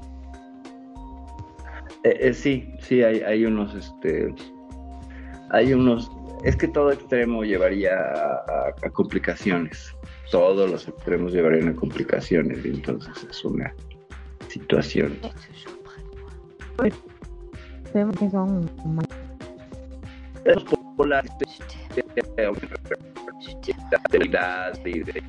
son más complejillos que, que abarcarían filosofía, existencialismo, bla, bla, bla pero sí, los extremos son complicados. Por eso se trata de buscar el punto medio. Siempre. Siempre. Creo que tenemos por ahí a Jordi que se está integrando. Jordi, buenas noches. Buenas noches, buenas noches. Saludos a todos. bienvenido. Bueno, por, por suerte hoy te escuchamos bien. Hoy estás bien. Que me escuchan bien, porque siempre me escuchan mal. No, no, porque la vez pasada no tenías problemas con el micrófono, no me acuerdo que, te ah, caías. Sí, al final del programa, sí, al final del programa tuve ahí como que un accidente técnico. nunca supe qué fue lo que sucedió. Okay, nosotros lo escuchábamos y, y, usted a nosotros no. Ah, sí, cierto. Eso sí. Justamente. Sí, creo que fue un problema ahí con la interfaz y tuve que reiniciarla ahí y se le quitó el lío. Pero precisamente fue justo los últimos minutos del programa. ok. Y nada, llegando, no sé, no, no tengo idea de qué están hablando. Acabo de llegar, no estaba escuchando, como otras veces a veces estoy escuchando el programa, estoy totalmente en, otro planeta. ¿no? hay ningún problema. Te hago una pregunta, ¿vos crees en los ovnis? Este... Ay, yo soy tan ingenuo que yo me creo todo lo que me dicen. No, no, no, porque si crees en los ovnis, bárbaro, te esperamos el jueves. Ahora nada que ver, nada que ver. No, no. Me han dicho lindo, me lo creo. No, no, era nada más que por eso, era, era para saber si te gustaban los, este, los ovnis, o sea, te esperamos el jueves, ahora nada que ver, estamos hablando del niño interior, o sea, nada que ver con eso. Estamos hablando, Jordi, del el niño interior entendido desde dos focos, la terapia familiar sistémica y un poco el humanismo, ah, y estamos mm, revisionando las cinco heridas del alma o heridas del corazón que suceden en la infancia, se las enumero rapidísimo, son el rechazo, el abandono, la humillación, la traición y la injusticia, y como alguna de ellas que pudiera haber sucedido en nuestras infancias, pues desató una serie de mm, conductas y formas de entender el mundo y heridas emocionales que no fueron resueltas y que nos afectan en nuestras vidas adultas. Eh, como niños tenemos tres papeles rapidísimos, niño rebelde, niño complaciente y niño que juega a ser adulto. Y ya desde ahí estamos en esas, en esas este, paraderas. Lo, lo último que estábamos diciendo es eso de que hay padres de que consienten tanto a los niños que los ¿Los qué? Se le fue el micrófono ahí. Ahora se me fue el ovni. Para mí que se la, la brujeron. Exacto, la brujeron los hombres. ¿Qué clase de niño tienes? Rebelde, complaciente. ¿Quién? Este, a mí me estás preguntando. Claro. Eh, ¿Qué clase de niño? Este, yo creo que yo soy, fíjate, aquí no tengo mucha tela para cortar porque de verdad yo creo que desde pequeño, pues, este, eh, en mi caso, en mi familia yo yo fui el primero, el primero de, pues, de mis abuelos, fui el primer nieto, ¿no? Soy el mayor de todos mis primos. este, y por unos años, pues, estuve, básicamente fui el único, el único niñito de la familia, con un montón de tías. Este, y imagínate. Yo sabía que eras marica, ¿ves? El niño que era consentido por todas las tías te terminan haciendo maricón. No, pero es que fui consentido, fui consentido y, en mi niñez, gracias a Dios, ¿no? Este, eh, nunca me faltó nada. Este, fue una niña muy, muy, muy, muy feliz. Este, pero eh, más allá de cómo fue tu niñez, vos como chico, ¿cómo eras? ¿Eras retrotraído? ¿Eras un chico hiperactivo? ¿Eras de, muy peleón? Viste que hay muchos que son de pelear. Este, este, yo era bien tímido. De, niño era bien tímido, bien tímido.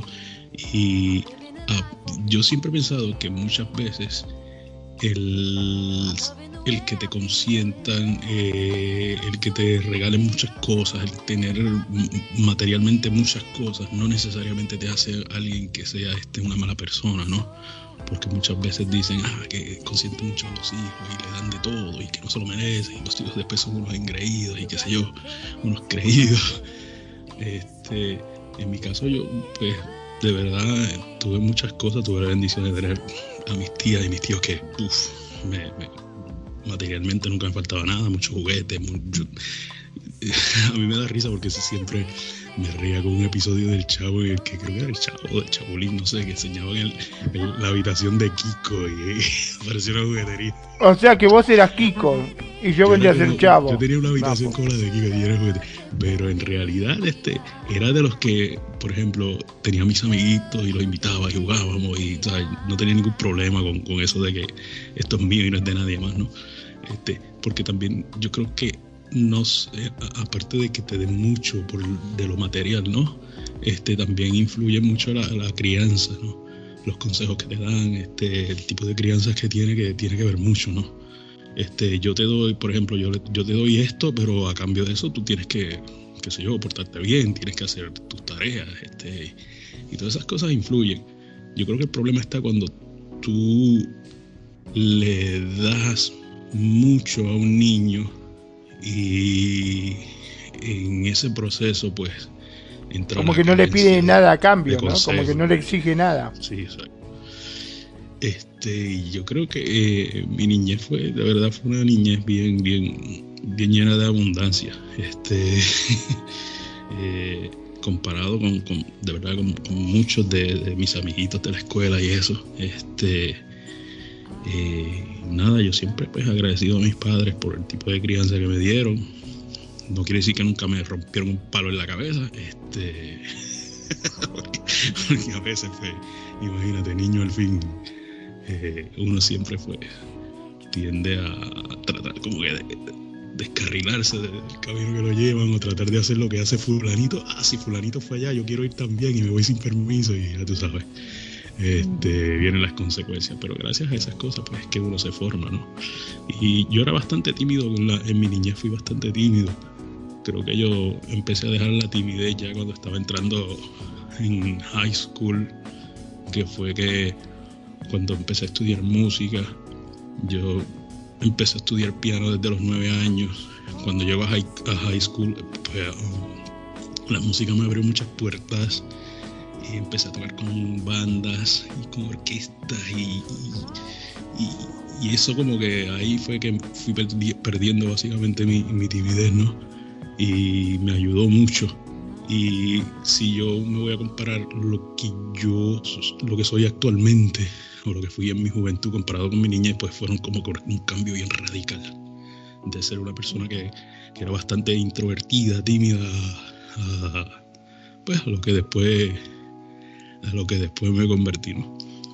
Este, y nada, este, yo sé que a, muchas personas pues han tenido niñez, en su niñez pues ha sido bastante accidentada, ya sea por, por problemas en la familia, este, um, pues carencia de, cosas materiales por pues no sé por, por el tipo de, lugar donde viven este las condiciones no todo todo todo, son, un mundo no de tantas situaciones diferentes que son las que forman una persona.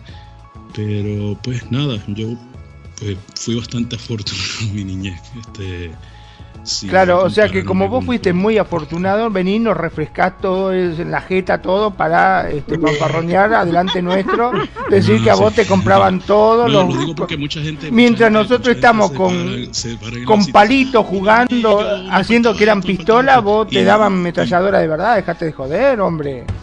Este no. Mira, este, yo te voy a decir, eh, mi tío a mí me agarró cuando yo era chico y me dijo... Pues, de, todas esas cosas que pues, a veces son cosas que uno pues, no, tiene control sobre eso, pero pues me sucedieron y pues gracias a Dios pues... Está bien, está bien, no, no, me parece bárbaro. Y es llena de recuerdos lindos.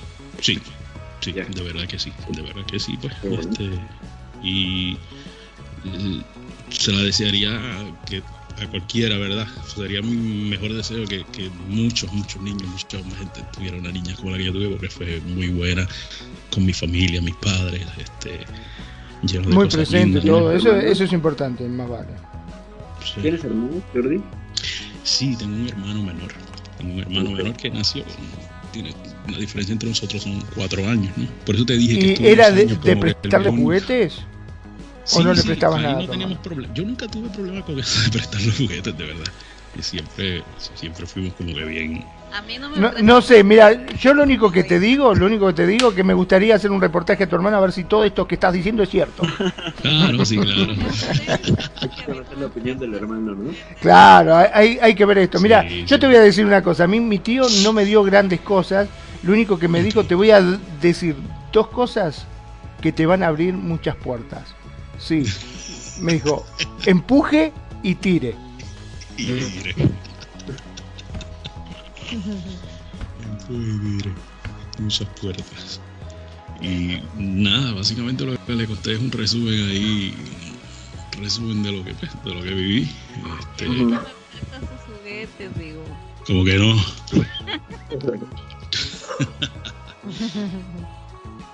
No, a, a, la vez pasada nos prestó los caballos, acuérdese. Ah, claro, caballitos. Ya la vez los caballos. Sí, pero como no estás, no me prestas sus juguetes. mm. Muy bien, bueno, creo no me hagas hablar que el programa se tira por otro, se tira por otra ruta. Tengo unos landmarks, unos moteles Second Life muy interesantes. No se los quieran, muchachos. La verdad es que están poniendo muy melosos.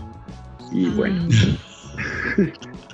Yo, yo siempre que voy al team me está jugando con las bolitas. Las bolitas de Jordi ahí las saca el cajón. Bueno, bueno, bueno, bueno, bueno, por favor, que para, para, para que pongo, pongo el sonido. Traje el, eh, tengo el sonido de censura, mira. Tengo el sonido de censura. Sí, para que no, por favor, no empecemos. ¿Cómo vas a decir que a Eva le gusta jugar con las bolitas de Jordi? Por favor. Dios mío. Dios mío. Bueno, yo no la he visto quejarse.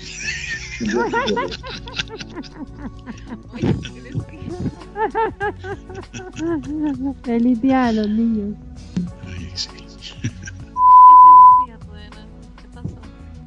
Oye, es que en Puerto Rico este, no, no celebran como tal el Día del Niño.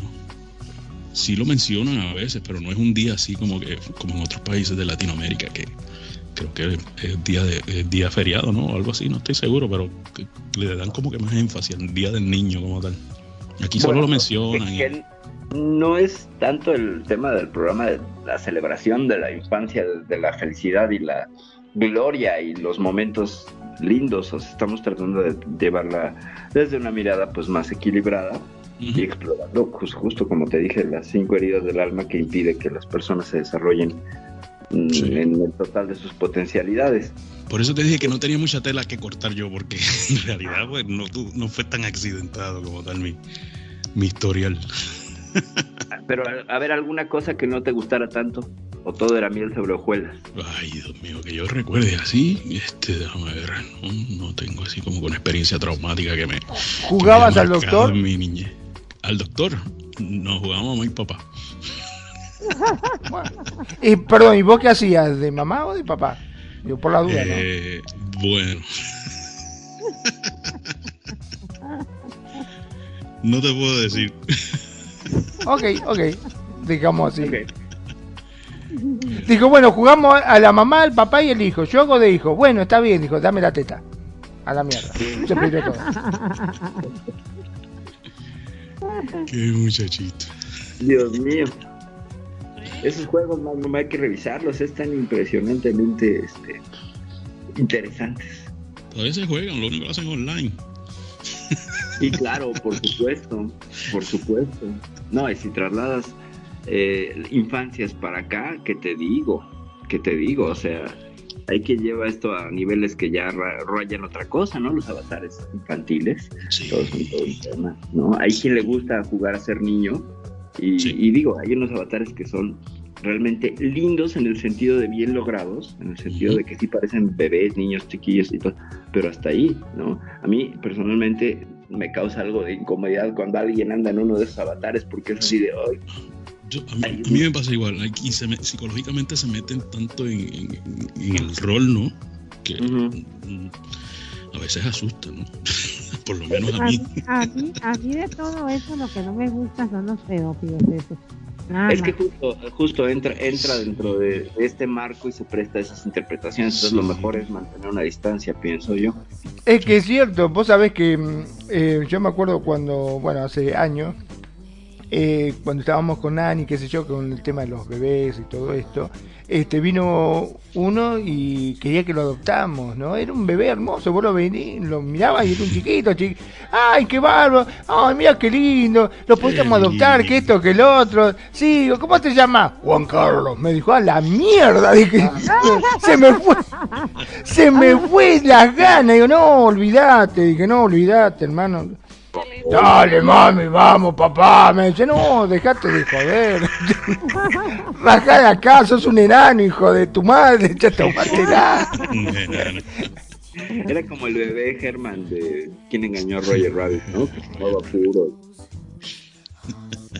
Otra, otra cosa para otra, otra cosa para que usan esos esos muñequitas y muñequitos eh, bebecitos acá o de niñitos es para los meten a la familia y si es el hijo se acuesta con la mamá y, o si le gustan los hombres con el papá. Y si es la niña, se le, quita el, papá, le quita el esposo a la, a la, a la que está jugando esposa, ¿verdad? O, se, entonces pasa siempre la, la, la, disque, la disque muñequita, la bebecita, en, encaramada en el papá y usted oye que el papá le dice, ay, llegó mi bebecita. la abuelita. Luego conseguir una abuelita. Ajá, y casi que hasta que orgasman cuando la saludan en voz. Y ya ahí es que se están cogiendo todo el mundo ahí. Pues tampoco lo, tampoco lo critico, no lo critico, porque ya, a ellos. Pero a mí sí me repudia un poquillo lo, lo de la eso, lo de, lo de cogerse. El incesto, los juegos de incesto, los juegos de incesto. Eso es lo que me. eso es lo, lo único que, que, que, no, que no me gustan ese L, porque así como como la eso los, los viejillos la gente adulta que se coge a los niños eso no me gusta me choca un poco no sé pues evidentemente entra dentro de la triada del poder aunque sea simbólico sean dos adultos uno está representando un papel infantil y juega esto de la triada del poder donde se supone que hay una posición de poder para ejercer una suerte de placer sexual pero, como arte, como arte sí me encantan. Es más, hay unas muñequitas como jugando de carajillas tan bien hechas, tan lograditas, que yo, yo quiero una y quiero esa cabecita de bebé, de baby no de what, y, y ya, y no, ya después se me quita un poco. Claro. En realidad, en realidad un hombre, hombre, le gusta una mujer, mujer, ¿no? Ya lo creo. Sí. E, e, es el famoso dilema del, del casi legal, ¿no? Del very legal, este, legal, que son los 18, ¿no? Cumplidos, bueno, 21 en Estados Unidos, este, para ser un adulto legal, ¿no? Este, y ya abajo de eso ya es ministerio público, ¿no? O es un asunto legal más complicado. Pero bueno, esos son tantos vericuetos y vicisitudes que se dan al, contactar demasiado con los niños internos y sacarlos y expresarlos en avatares aquí, ¿no? Hay una, hay una cosa, me ha pasado que hacen fiestas donde todos van de niños el día del niño, yo jamás me he vestido de, de usar un avatar de niña, visto a mi avatar de niña, pero es un adulto vestido de niño evidentemente, y ahí a una distancia, ahí ya tomar el papel y meterte todo. No sé, no sé, ya son cuestiones de cada quien, de cómo lo juegan. yo, yo, pienso que en ese sentido, con el niño interno, y para ir eh, ampliando un poco más, ya en esta recta final del programa, la, los niños internos eh, traemos una hay una combinación con los niños. Así como tenemos un niño muy feliz, que es el que contacta los momentos evidentemente felices de la infancia, pues vienen los niños enojados. Y quien diga que no lo tiene es que lo tiene muy grande, el niño interno. Wow, me estás eh, asustando. Este niño interno, eh, sí, quien lo niega es que generalmente es el niño interno negándose a sí mismo porque es el que está más enojado con la vida, es el que siente que fue o traicionado, humillado, abandonado o whatever, y está debajo de corazas y corazas de tanto inconsciencia como murallas defensivas para no contactar con ese dolor infantil que no fue resuelto.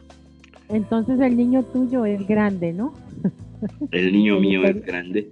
Yo pues, fluctúo, mira, la verdad es que haciendo un análisis tengo mis tres roles bien marcados, los reconozco y los dejo correr porque creo que en algún sentido ya lidié, ya hablé, ya traté de sanar.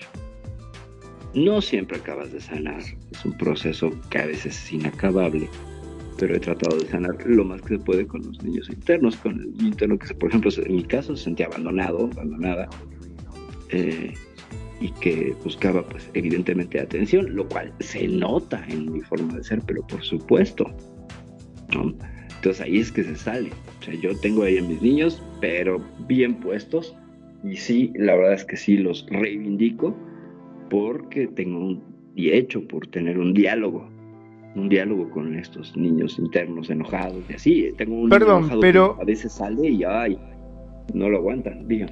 ¿Los niños no siempre buscan atención? Mm, no siempre, fíjate, no siempre. Es que no, no es el estereotipo del niño que está buscando la atención y la aprobación de los padres. Hasta cierta edad, sí. Hasta cierta edad, sí.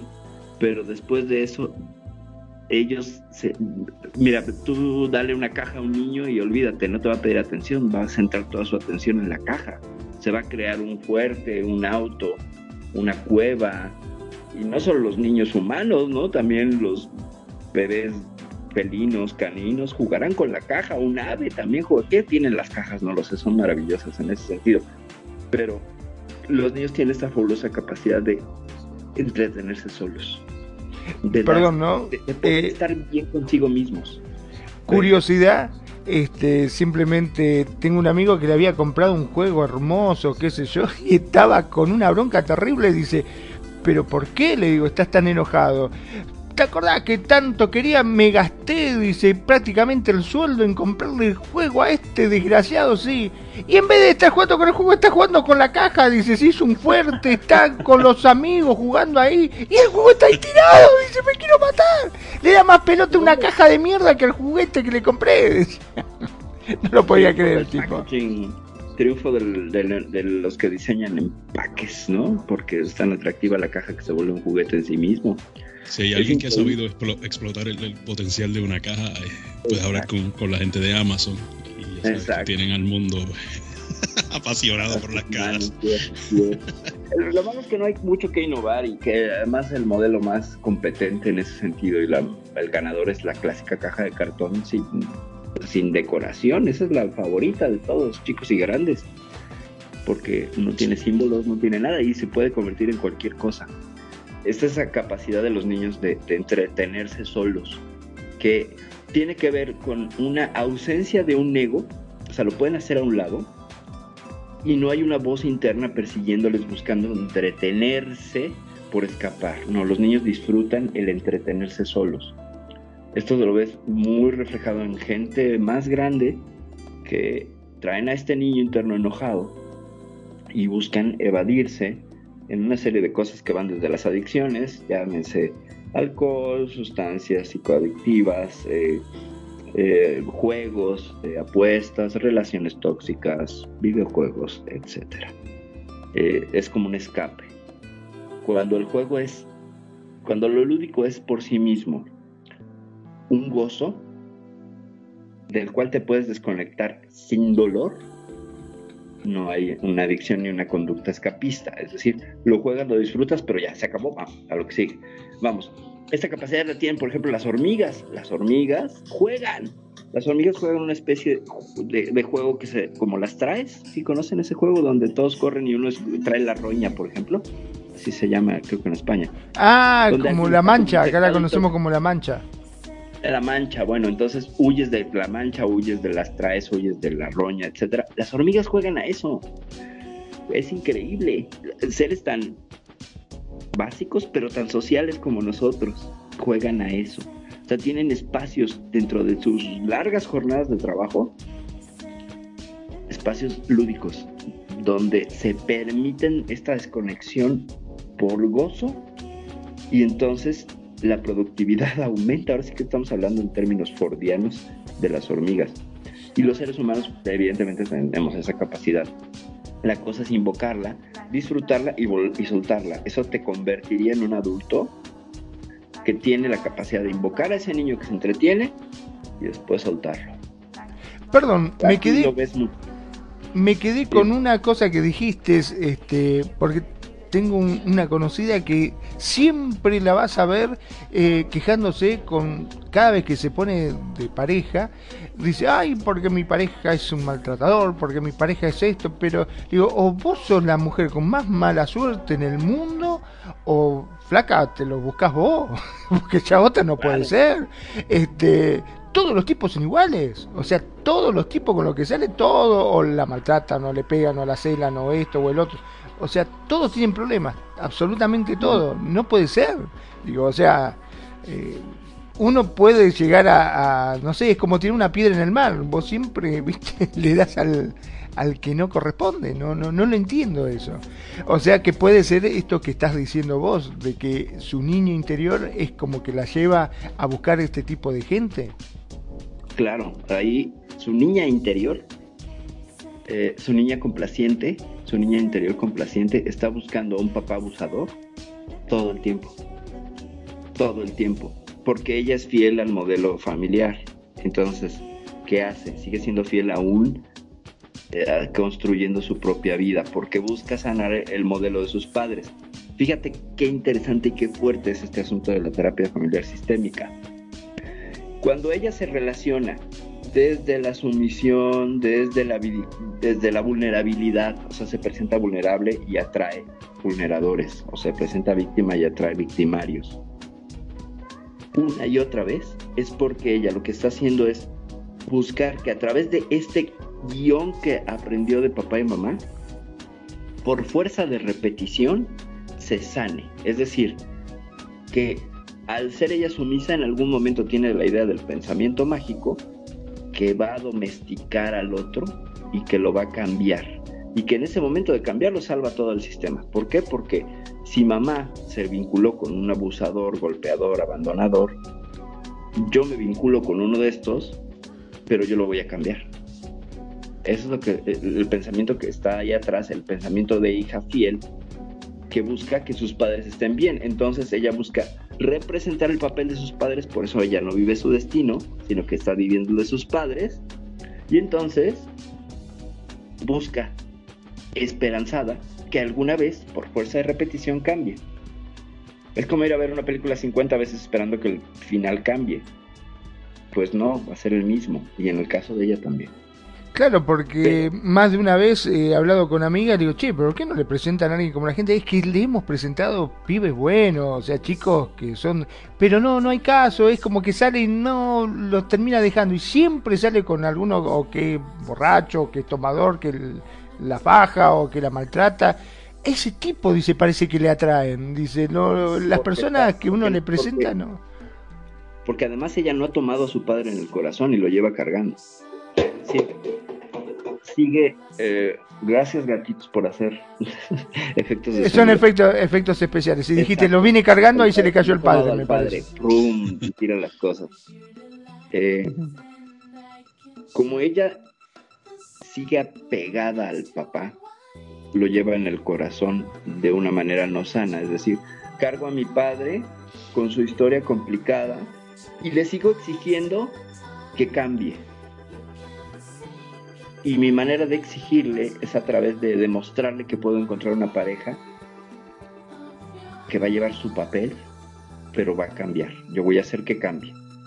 O sea, de alguna manera ella convierte a sus parejas en su padre y ella está esperanzada en, en, tener la fuerza, como, apretando los riñones, de cambiar a estos hombres y que, entonces todo se sane. Y sana y salva a papá. Así de fieles somos los hijos. Así de fieles. Wow. Eso que no se puede es, uno desprender. Es fuertísimo. Poderoso a nivel de subconsciente. Este, es puro. ¿Sí? Sí, sí, sí, pues es que estos mensajes se quedan grabados en el, en el inconsciente. Eh, ya hablaremos del inconsciente, es muy interesante, pero generalmente eh, las mujeres que hacen esto son mujeres cuyo inconsciente guarda los códigos familiares en una urna, son gente urna. Es decir, una urna es una, un lugar donde guardas algo y ya no lo vas a abrir. Como la urna funeraria, donde metes las cenizas de los fallecidos. Es yo lo voy a guardar y ya no lo voy a abrir. Entonces ella guarda este mensaje, no lo abre a nivel inconsciente y entonces a nivel medio consciente eh, lo que busca es sanar. El mensaje que trae es yo puedo sanar, yo puedo sanar, yo puedo sanar, yo puedo sanar, salvar a papá, salvar a papá, salvar a papá. Ese es el mensaje. Entonces ella tiene que soltarlo, trabajándolo, asumiéndolo, flotándolo del inconsciente, para entonces sanarse ella, liberarse ella y liberar a los papás del destino, porque aunque los papás estuvieran muertos, ellos siguen vivos de alguna manera repitiendo este patrón en ella. Y ella sigue representando el papel de los padres en esta relación disfuncional, tóxica, como la quieran llamar. Entonces, tenemos ese poder los hijos de llevar estas narrativas al, a esos extremos. Por eso les decía hace rato del síndrome del yaciente, del hijo que nace después de un aborto, ¿no? Entonces él va a cumplir el papel de que el muerto. Y si no lo reconoces, ¡pum! Y esa es otra. Tiene ella que reconocer a su padre.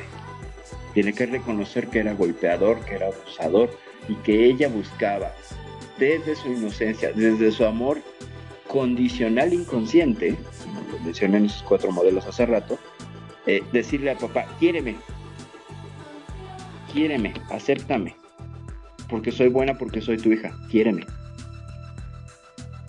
Y ese mensaje es casi una confrontación, ¿no? Pues se vuelve, se vuelve una, una, un conflicto, porque no está relacionándose ella desde el amor, eh, ni siquiera condicional consciente, ni siquiera desde el incondicional consciente.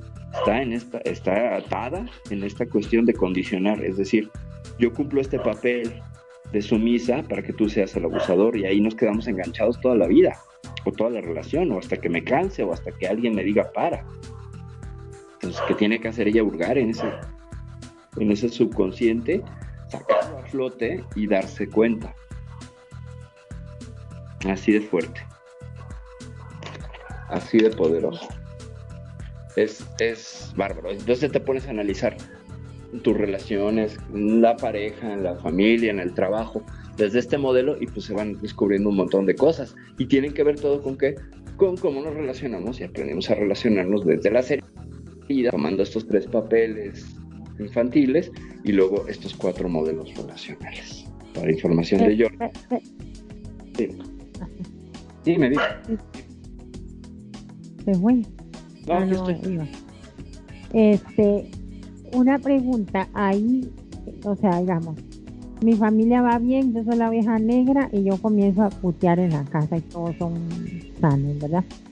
Ah, pero yo quiero emborracharme y ser putita en la calle, ¿verdad? ¿En, qué, ¿En qué cambia eso a mis padres? ¿En qué los cambia y a la familia?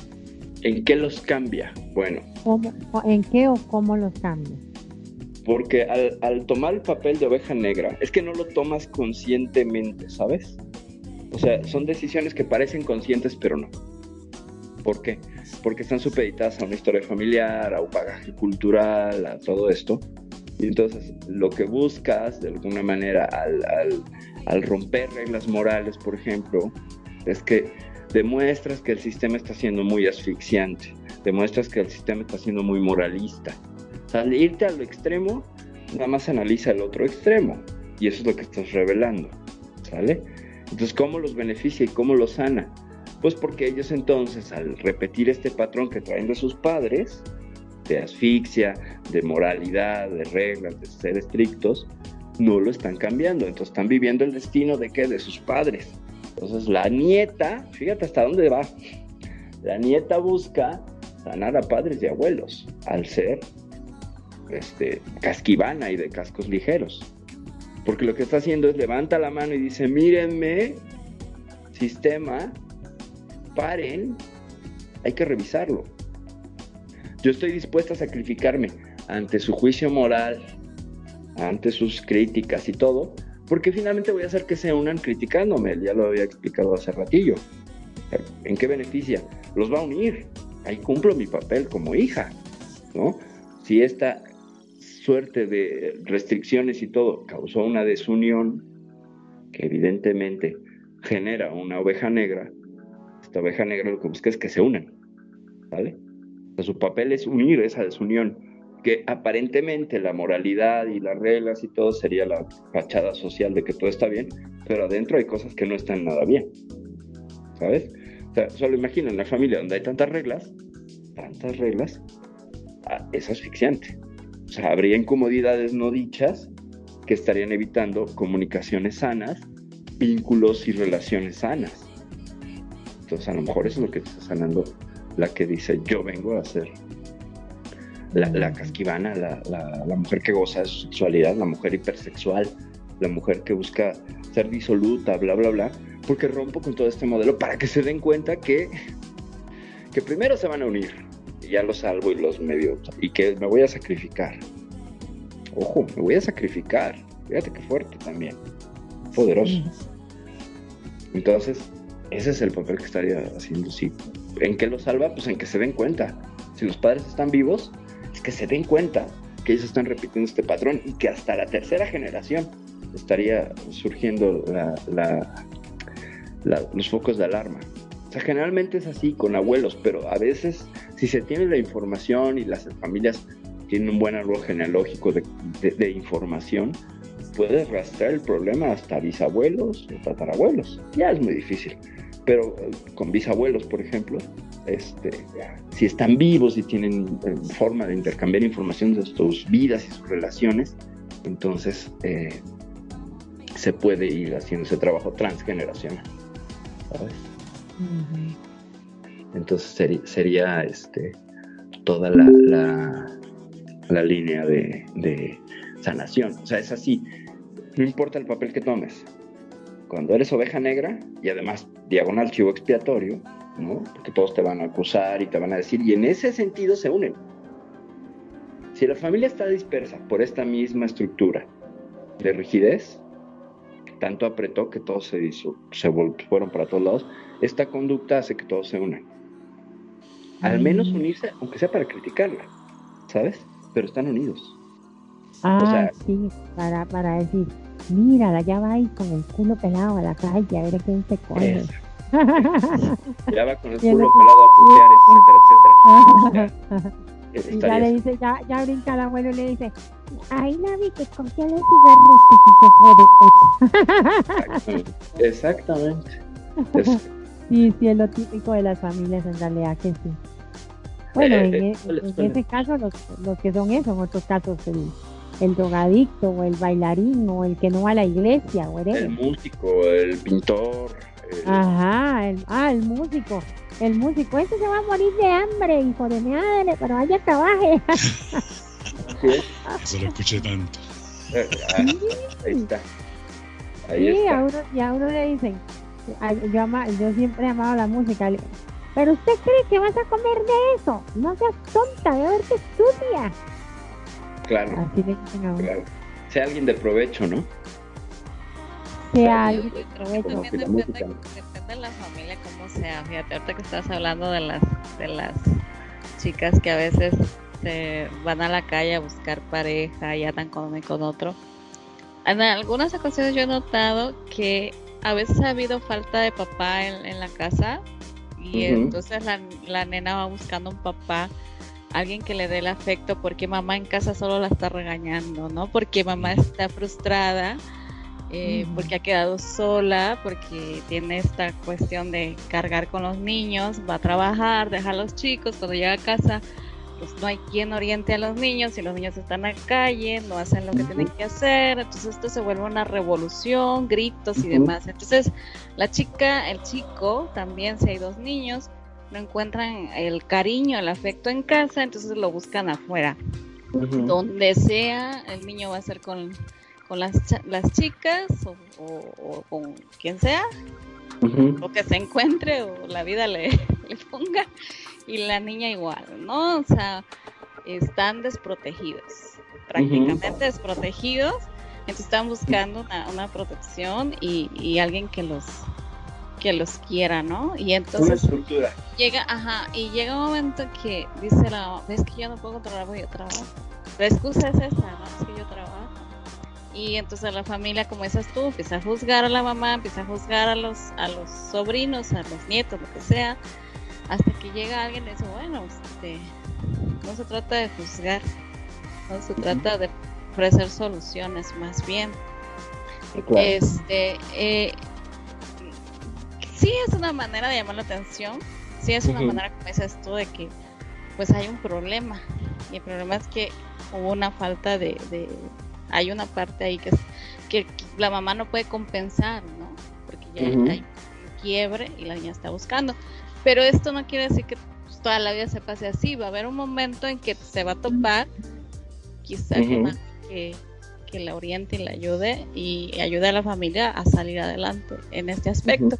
Normalmente se topa con una mamá, con alguien que la guía o, con un papá que la guíe o un este amigo o alguien de la familia que que hará el papel, hará el ah, papel la mamá guía. Ajá, que no hace la mamá, sí te digo, o sea, yo he visto casos haciendo que la mamá está, dice y dice groserías todo el día porque está tan frustrada que no puede eh, controlar a los hijos, no puede, este, ¿no? Está, está hasta la, así. Entonces, este, los, los hijos crecen y llega alguien y, pues sí, y puede ser que llegue alguien. Perdón, no, pero no solamente, también hay muchas madres que le tienen miedo a los hijos. Yo conozco mujeres que le tienen miedo a sus propios hijos, cosa que me parece aberrante, ¿no? Pero, o sea, ahí son papeles de hijos. Eh, Eso puede ser la mamá protectora, ¿no? madre protectora, pero también madres que les dan a los hijos. que, mira, cuando tú a los hijos los ensalzas y los encumbras demasiado, los conscientes demasiado, les haces que tengan una super imagen de ellos mismos, es decir, eh, casi casi niños con alta autoestima, eh, pero sin vínculo emocional.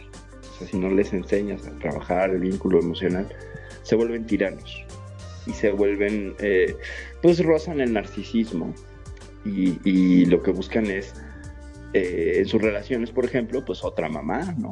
Otra mamá que los tenga encumbrados, ¿para qué? Pues para maltratarla, para maltratar a la mamá. están repitiendo el sistema y el, patrón y bla, bla, bla. Por eso mismo. ¿Sabes que es? Las reglas son como muy básicas, y las repites y las aplicas y casi todo tiene un encaje y una relación este, con los papeles familiares. Entonces, cuando tú creas a un hijo tirano, y al ponerte en esta posición de miedo le estás dando ese papel que le diste de, ser superior, esta sensación de superioridad y soberbia. Y entonces el miedo y la sumisión de la madre pues cumple todo el papel, cumple todo el papel. Ella tiene que tenerle miedo porque está cumpliendo ese papel que seguramente trae sus padres, ella, la mamá. Pero no conocemos la historia que estaría ahí detrás. Ah, por eso se necesita saber, ¿no? Cómo fueron si los abuelos. Así nada más, eh, lo he repetido varias veces este ejemplo, pero ya para, cerrar, para que vean cómo es de interesante y ahora sí que de power de la sistémica. Imaginen una familia donde el abuelo a los 35 años engañó a la abuela con una mujer de otra provincia. Toda la familia lo cayó, es un secreto a voces. Los padres tienen una relación donde a lo mejor, a lo mejor, no hay infidelidades, porque también tiene eso, se salta una generación. Pero el hijo, a los 35 años, de la nada, engaña al hijo ya casado, el nieto de este abuelo, ya casado, de la nada engaña a la mujer con una mujer de otra provincia. En una similaridad pasmosa y en una cosa que tú dices, bueno, ¿cómo era la mujer del abuelo? Pues era morena, de pelo chino, es que está tan bien. ¿Cómo te lo explicas? ¿Cómo supo si ese nieto no sabía la historia? Porque fue callada en la familia. ¿Cómo se transmitió esa información?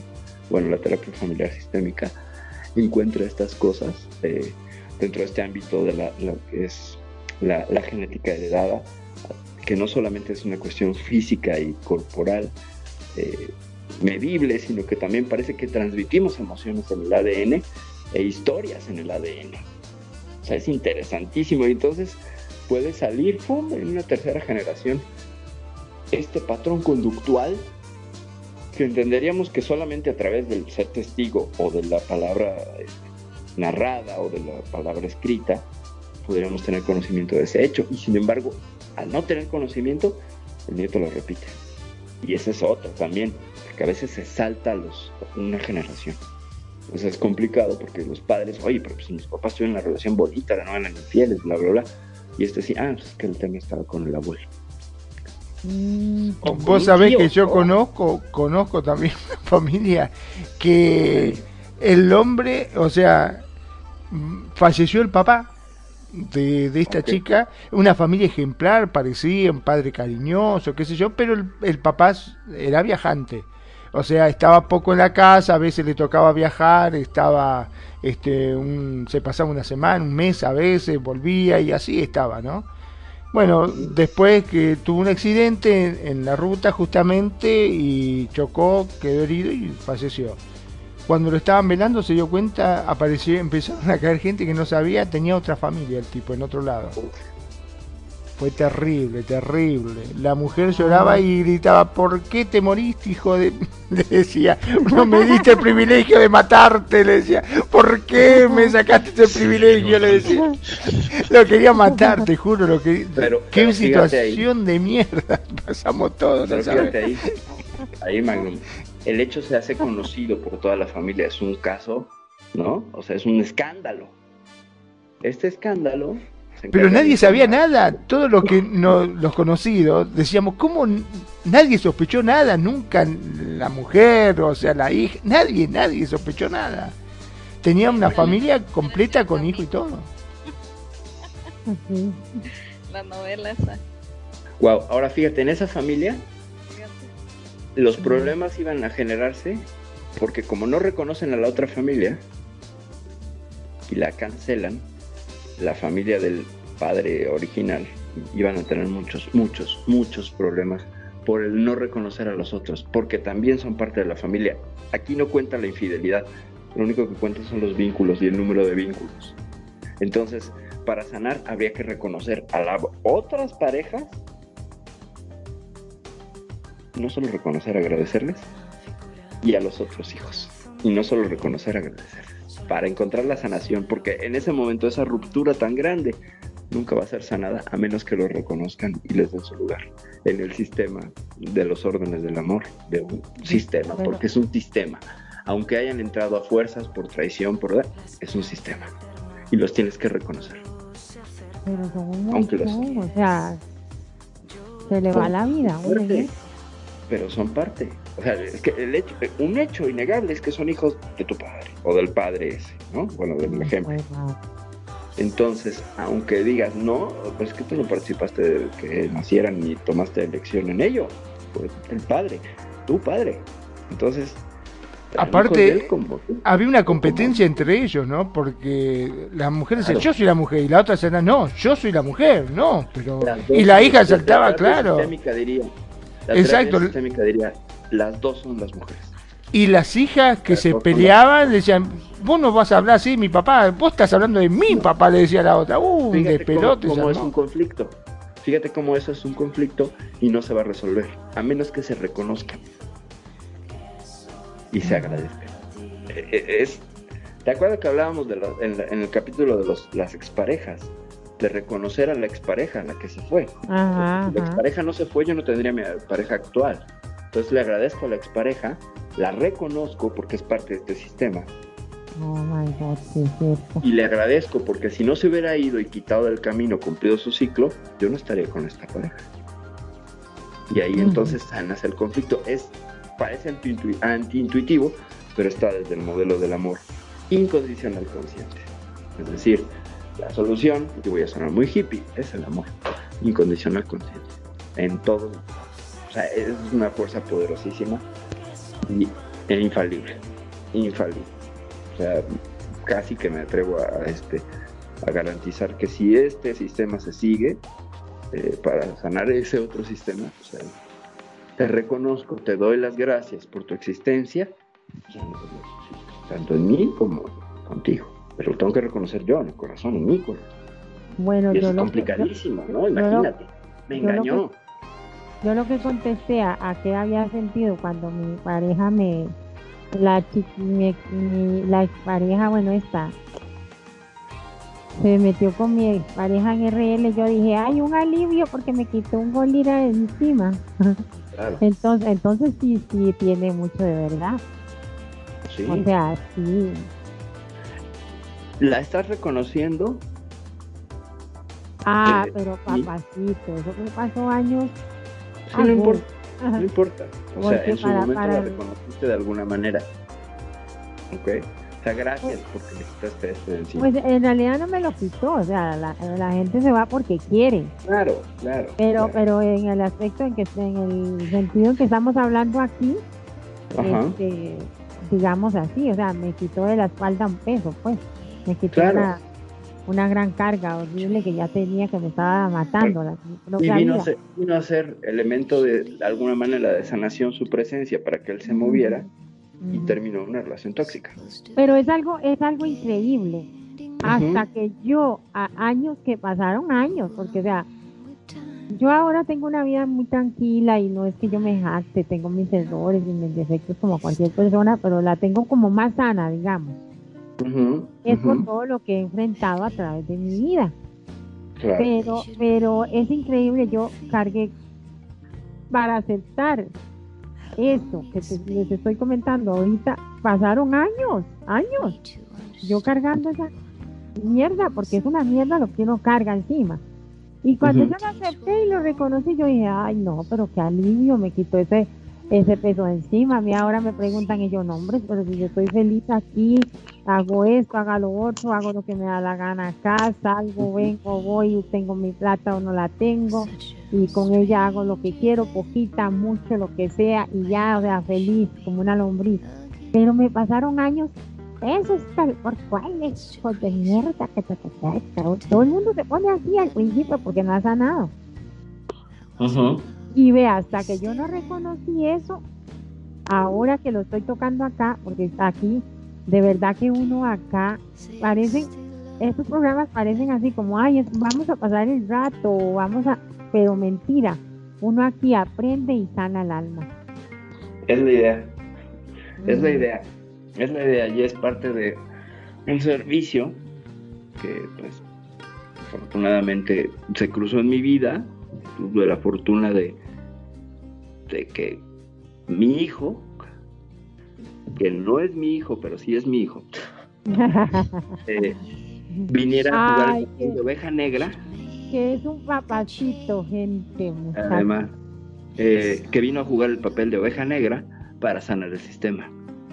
Entonces él vino a revelar cosas y compartir cosas que me permitieron darme cuenta a tiempo para hacer las correcciones necesarias y sanar el sistema en, amor.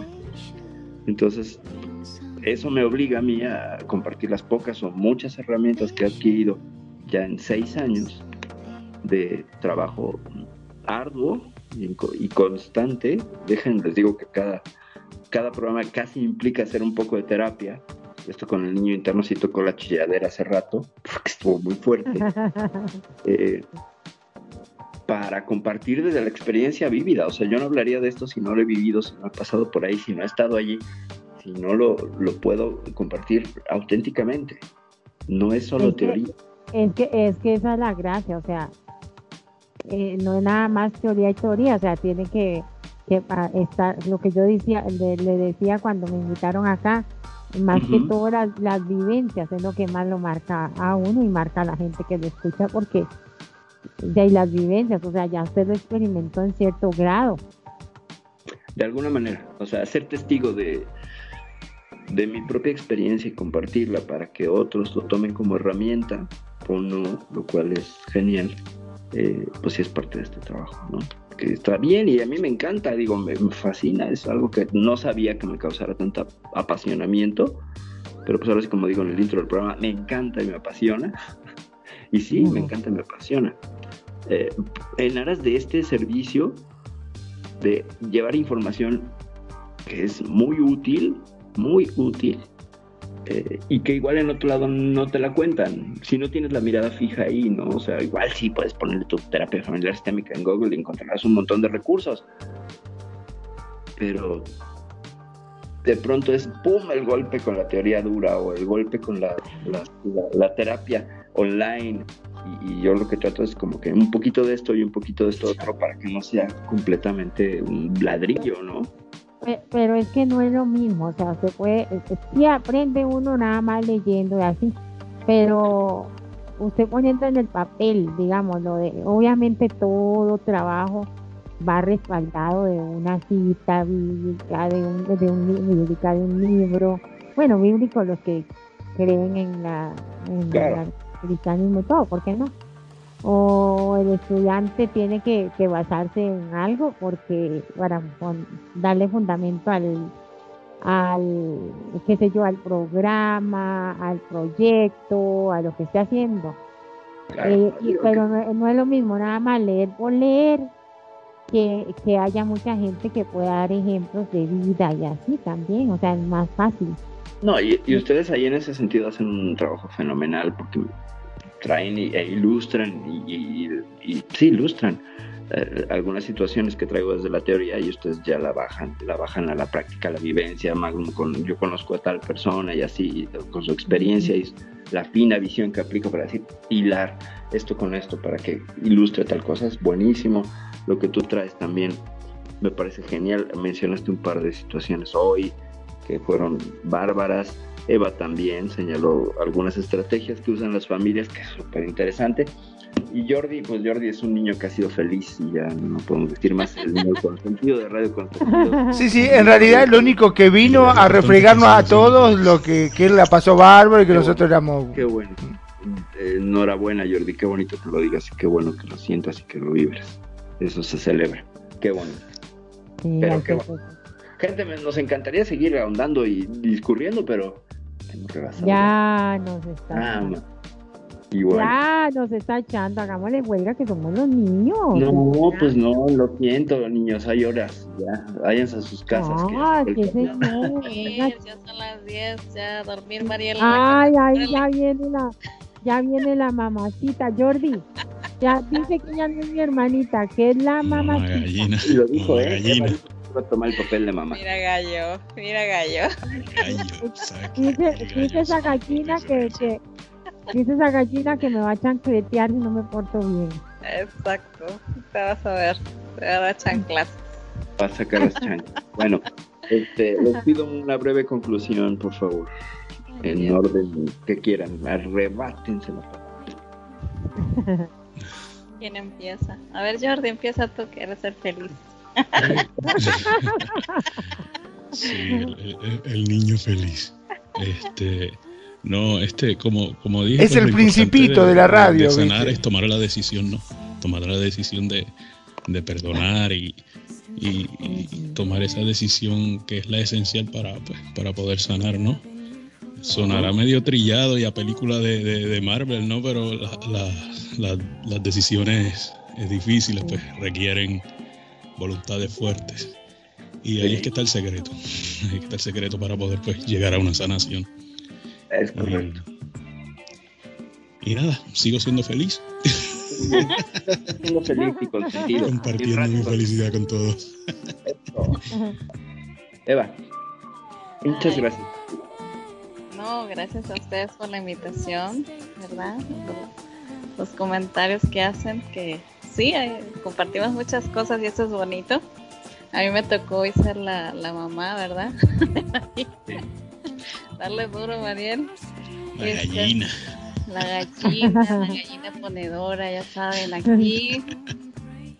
Bueno, pues nada, que pues todos, eh, eh digo, los, los, niños son, son como un, una computadora que les vas metiendo información, ¿verdad? Y si tú tienes un niño al lado, pues trata de, darle un buen ejemplo. Los niños siempre son muy observadores. Perdón, perdón.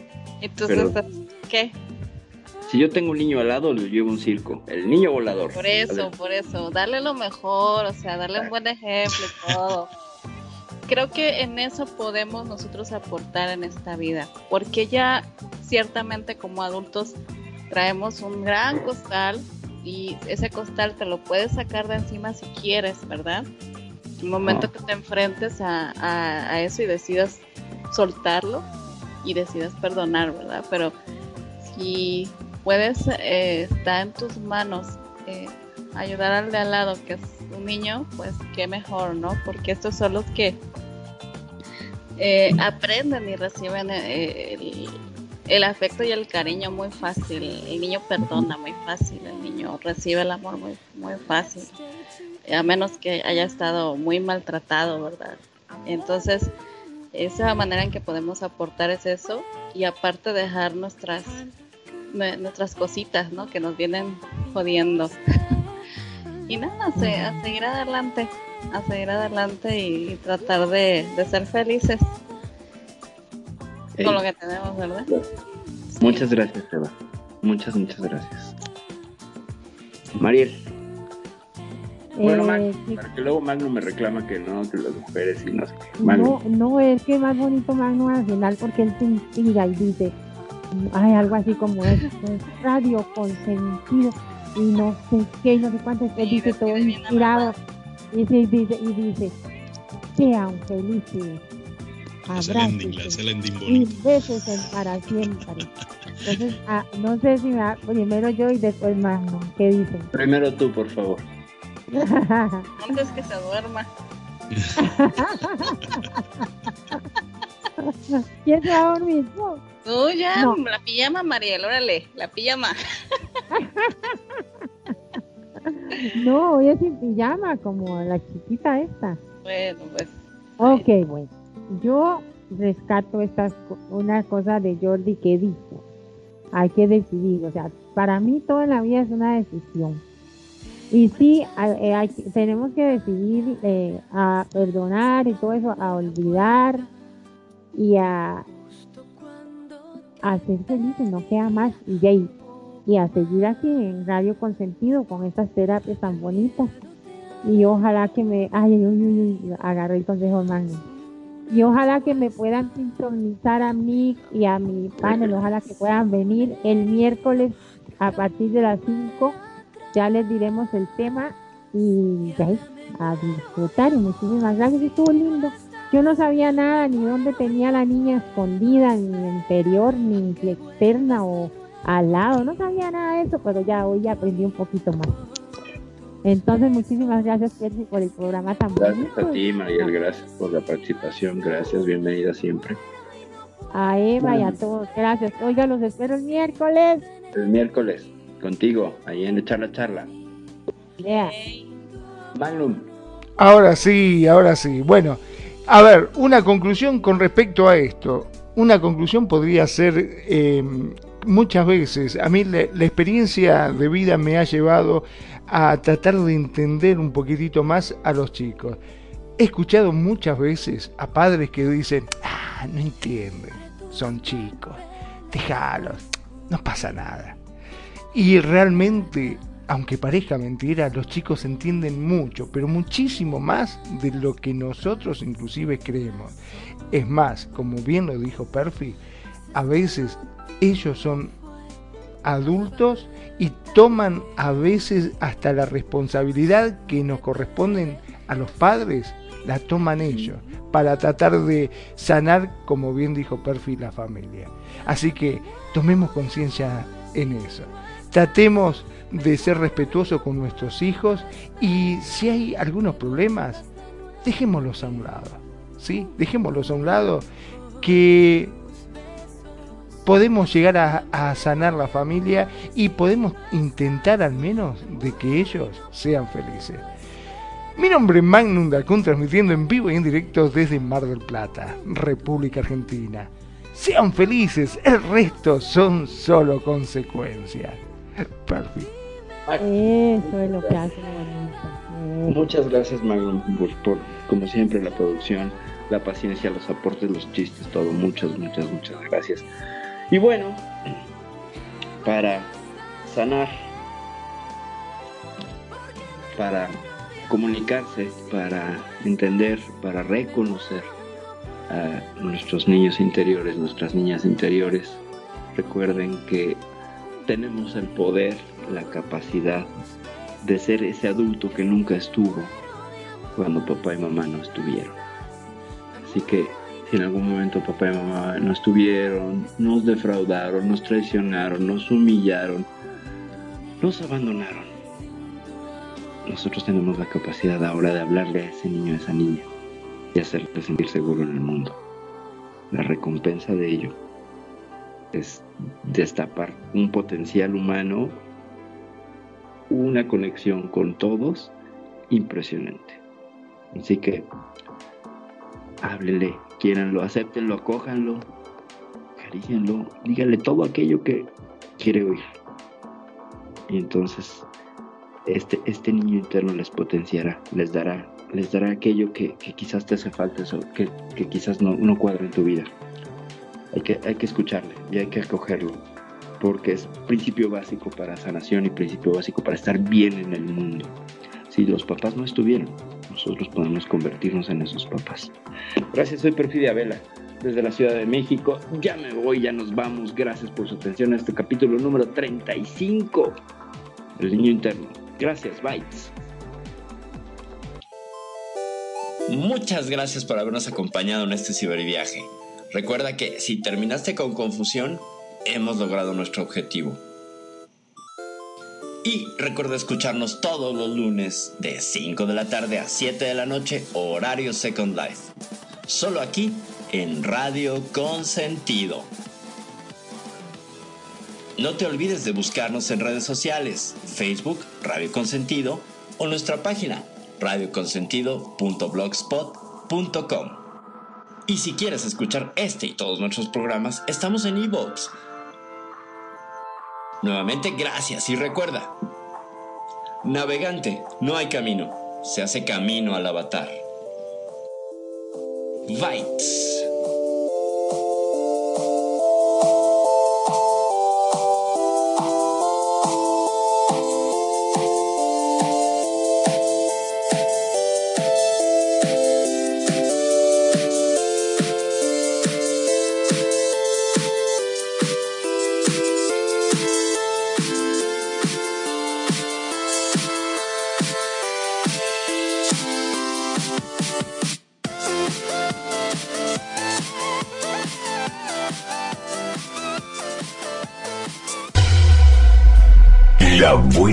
Música.